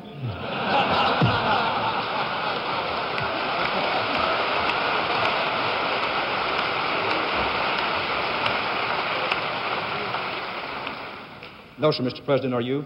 Uh, Norm Ornstein, a resident scholar at the American Enterprise Institute, was then and remains now a student of our political system and our media. we would watch network news shows and we would sit there and we would have uh, basically a common set of facts that would emerge from them. As we've moved to the new media world, the more we've got this cacophony of voices, the more you cut through it by basically shock value. And that's why people now are driven not by their own attachment to their own parties, they're driven by a hatred for those on the other side. Democrats, the alt left, propaganda, destroy Trump media, continue to ignore facts and what has clearly now become a political witch hunt. Sean Hannity's television program on Fox has a nightly audience of 2.9 million viewers. He has, from the first, promoted Donald Trump and a highly partisan agenda. Honestly, I think liberalism has to be defeated. Socialism must be defeated in a political sense. This is not a. Uh, we, we, don't want a revolution in well, this what, country. What oh, more do you want? You got the White House, you got the House, you got the now. Senate. Okay. And then we have angry snowflakes, and then we've got a Democratic estab- establishment. I say the press in this country is out to destroy this president. Well, the president's real troubles, again today, were not with the media, but with the facts. It's absolutely crazy. He keeps repeating ridiculous throwaway lines that are not true at all. I think the president is somewhat indifferent to things that are true or false. He has spent his whole life bullshitting. He has succeeded by bullshitting. They, they live in two separate worlds, and they don't understand Trump's. Rush Limbaugh had a lot to do with creating those two separate worlds, but he couldn't have done it until 1987, when the Federal Communications Commission did away with the so called Fairness Doctrine. Which was what? The Fairness Doctrine basically said that uh, people on radio and television, if they presented one political point of view, had to balance it with the opposite political point of view. Welcome to the Rush Limbaugh program, a program exclusively designed for rich conservatives and right minded Republicans and those who want to be either or both. Free of the fairness doctrine, Rush Limbaugh and conservative talk radio exploded into a political force of nature. Now, you take conservative talk radio, move that forward to tribal cable television, and then layer onto that email and social media. And all of a sudden, we live in a world where people can get information and believe it's absolutely true and not have to get any kind of opposing point of view. And once they believe it, they will always believe it, even if it's utterly false. We have to give some credit to the American people that they're somewhat intelligent and that they know the difference between an opinion show and a news show. Yeah. You're not. You're cynical. Look at that. Yeah. I am cynical because uh, you know. You think we're bad for America? You think yeah. I'm bad for America? Yeah. You do. In the in the long haul, I think you really? and all these opinion That's shows. That's sad, Ted. No, you know why? That's sad. Because you're very good at what you do, and because you have you have attracted a significantly you more are influential. The American well, let me finish the sentence. Let me finish the sentence I'm before listening. you do that. With all due respect. You yes. Take you the have floor. you have attracted people who are determined that ideology is more important than facts. It is, says White House Press Secretary Sean Spicer, a media landscape that his boss, uh. President Trump, well understands. He doesn't conform to Washington norms or political standards about saying the right thing all the time or conforming to this. He understands that he has a direct voice to the American people. He's got over 100 million plus people that follow him on different social media channels when you combine Twitter and Facebook and Instagram. You've heard the line that was in the Atlantic. Uh, you know, the press takes him literally but not seriously. His followers take him seriously but not literally. Are we really at a point where we are being told we shouldn't take the president of the United States literally? No, I, I, think you should take him literally. The president's very authoritative, authoritative when he speaks. Um, he wants to be taken literally. You know, and also you have to understand that when you have 140 characters, um, that somebody trying to look at that and say this means the following uh, is a, is a little bit too much. And so that's one good reason for not using. Well, no, Twitter, but I, I but I uh, uh, no, it's it's not because I think that. Issues. But but I think a lot of times folks in the media feel threatened by the fact that he has a direct pipeline to the American people. You want grab him by the. Last fall, after the release of the infamous Access Hollywood tape, the New York Times quoted Donald Trump in full, spelling out his obscenities on its front page, seemingly heedless of the paper's slogan all the news that's fit to print. Dean Baquet, the paper's executive editor, calls it a clear decision. It wasn't even much of a debate, surprisingly. If you just put F asterisk, asterisk, asterisk, that wouldn't have done it? That feels coy. I think that there was something about the sentences themselves, the force of it, to have the video with him saying it, and then to have F dot dot K just felt like coy. If I were a Donald Trump supporter, I'd be seething every day. I'd Yeah. say these guys are out to do him in, and one way or another, Yeah. it's going to be us or them. Yeah. I think my job is to ask hard questions about the largest revolution in government we've seen in my lifetime as a journalist. Not to attack them, but to ask really hard questions about them. And also to ask hard questions of a completely new cast of government officials who we know very little about. I think if we don't do that, meaning the press, I don't think anybody else will. Is there any way that the extraordinarily influential New York Times mm-hmm. can help to close the gap, heal the rift? I don't think it's my job to heal America. I don't think that's part of the life of journalism. Some of what's happening in the country is healthy. There is an ability now for people to talk to each other. We're all focused on the people who say nasty things to each other and who say nasty things out loud. But that's not all that's going on. Call me a naive Southerner, but you can't convince me that this is not a more open, wide world, and that as much as it sort of throws us off our game a little bit, meaning the press, maybe we needed to have ourselves thrown off our game a little bit, you know? It needs to be said that our bitter political divide didn't begin in the age of Trump, but it has evolved. Last spring, in June of 2016, a Pew study discovered that 49% of Republicans and 55% of Democrats say they are afraid, yes, afraid of the other party. As President Trump might say, sad.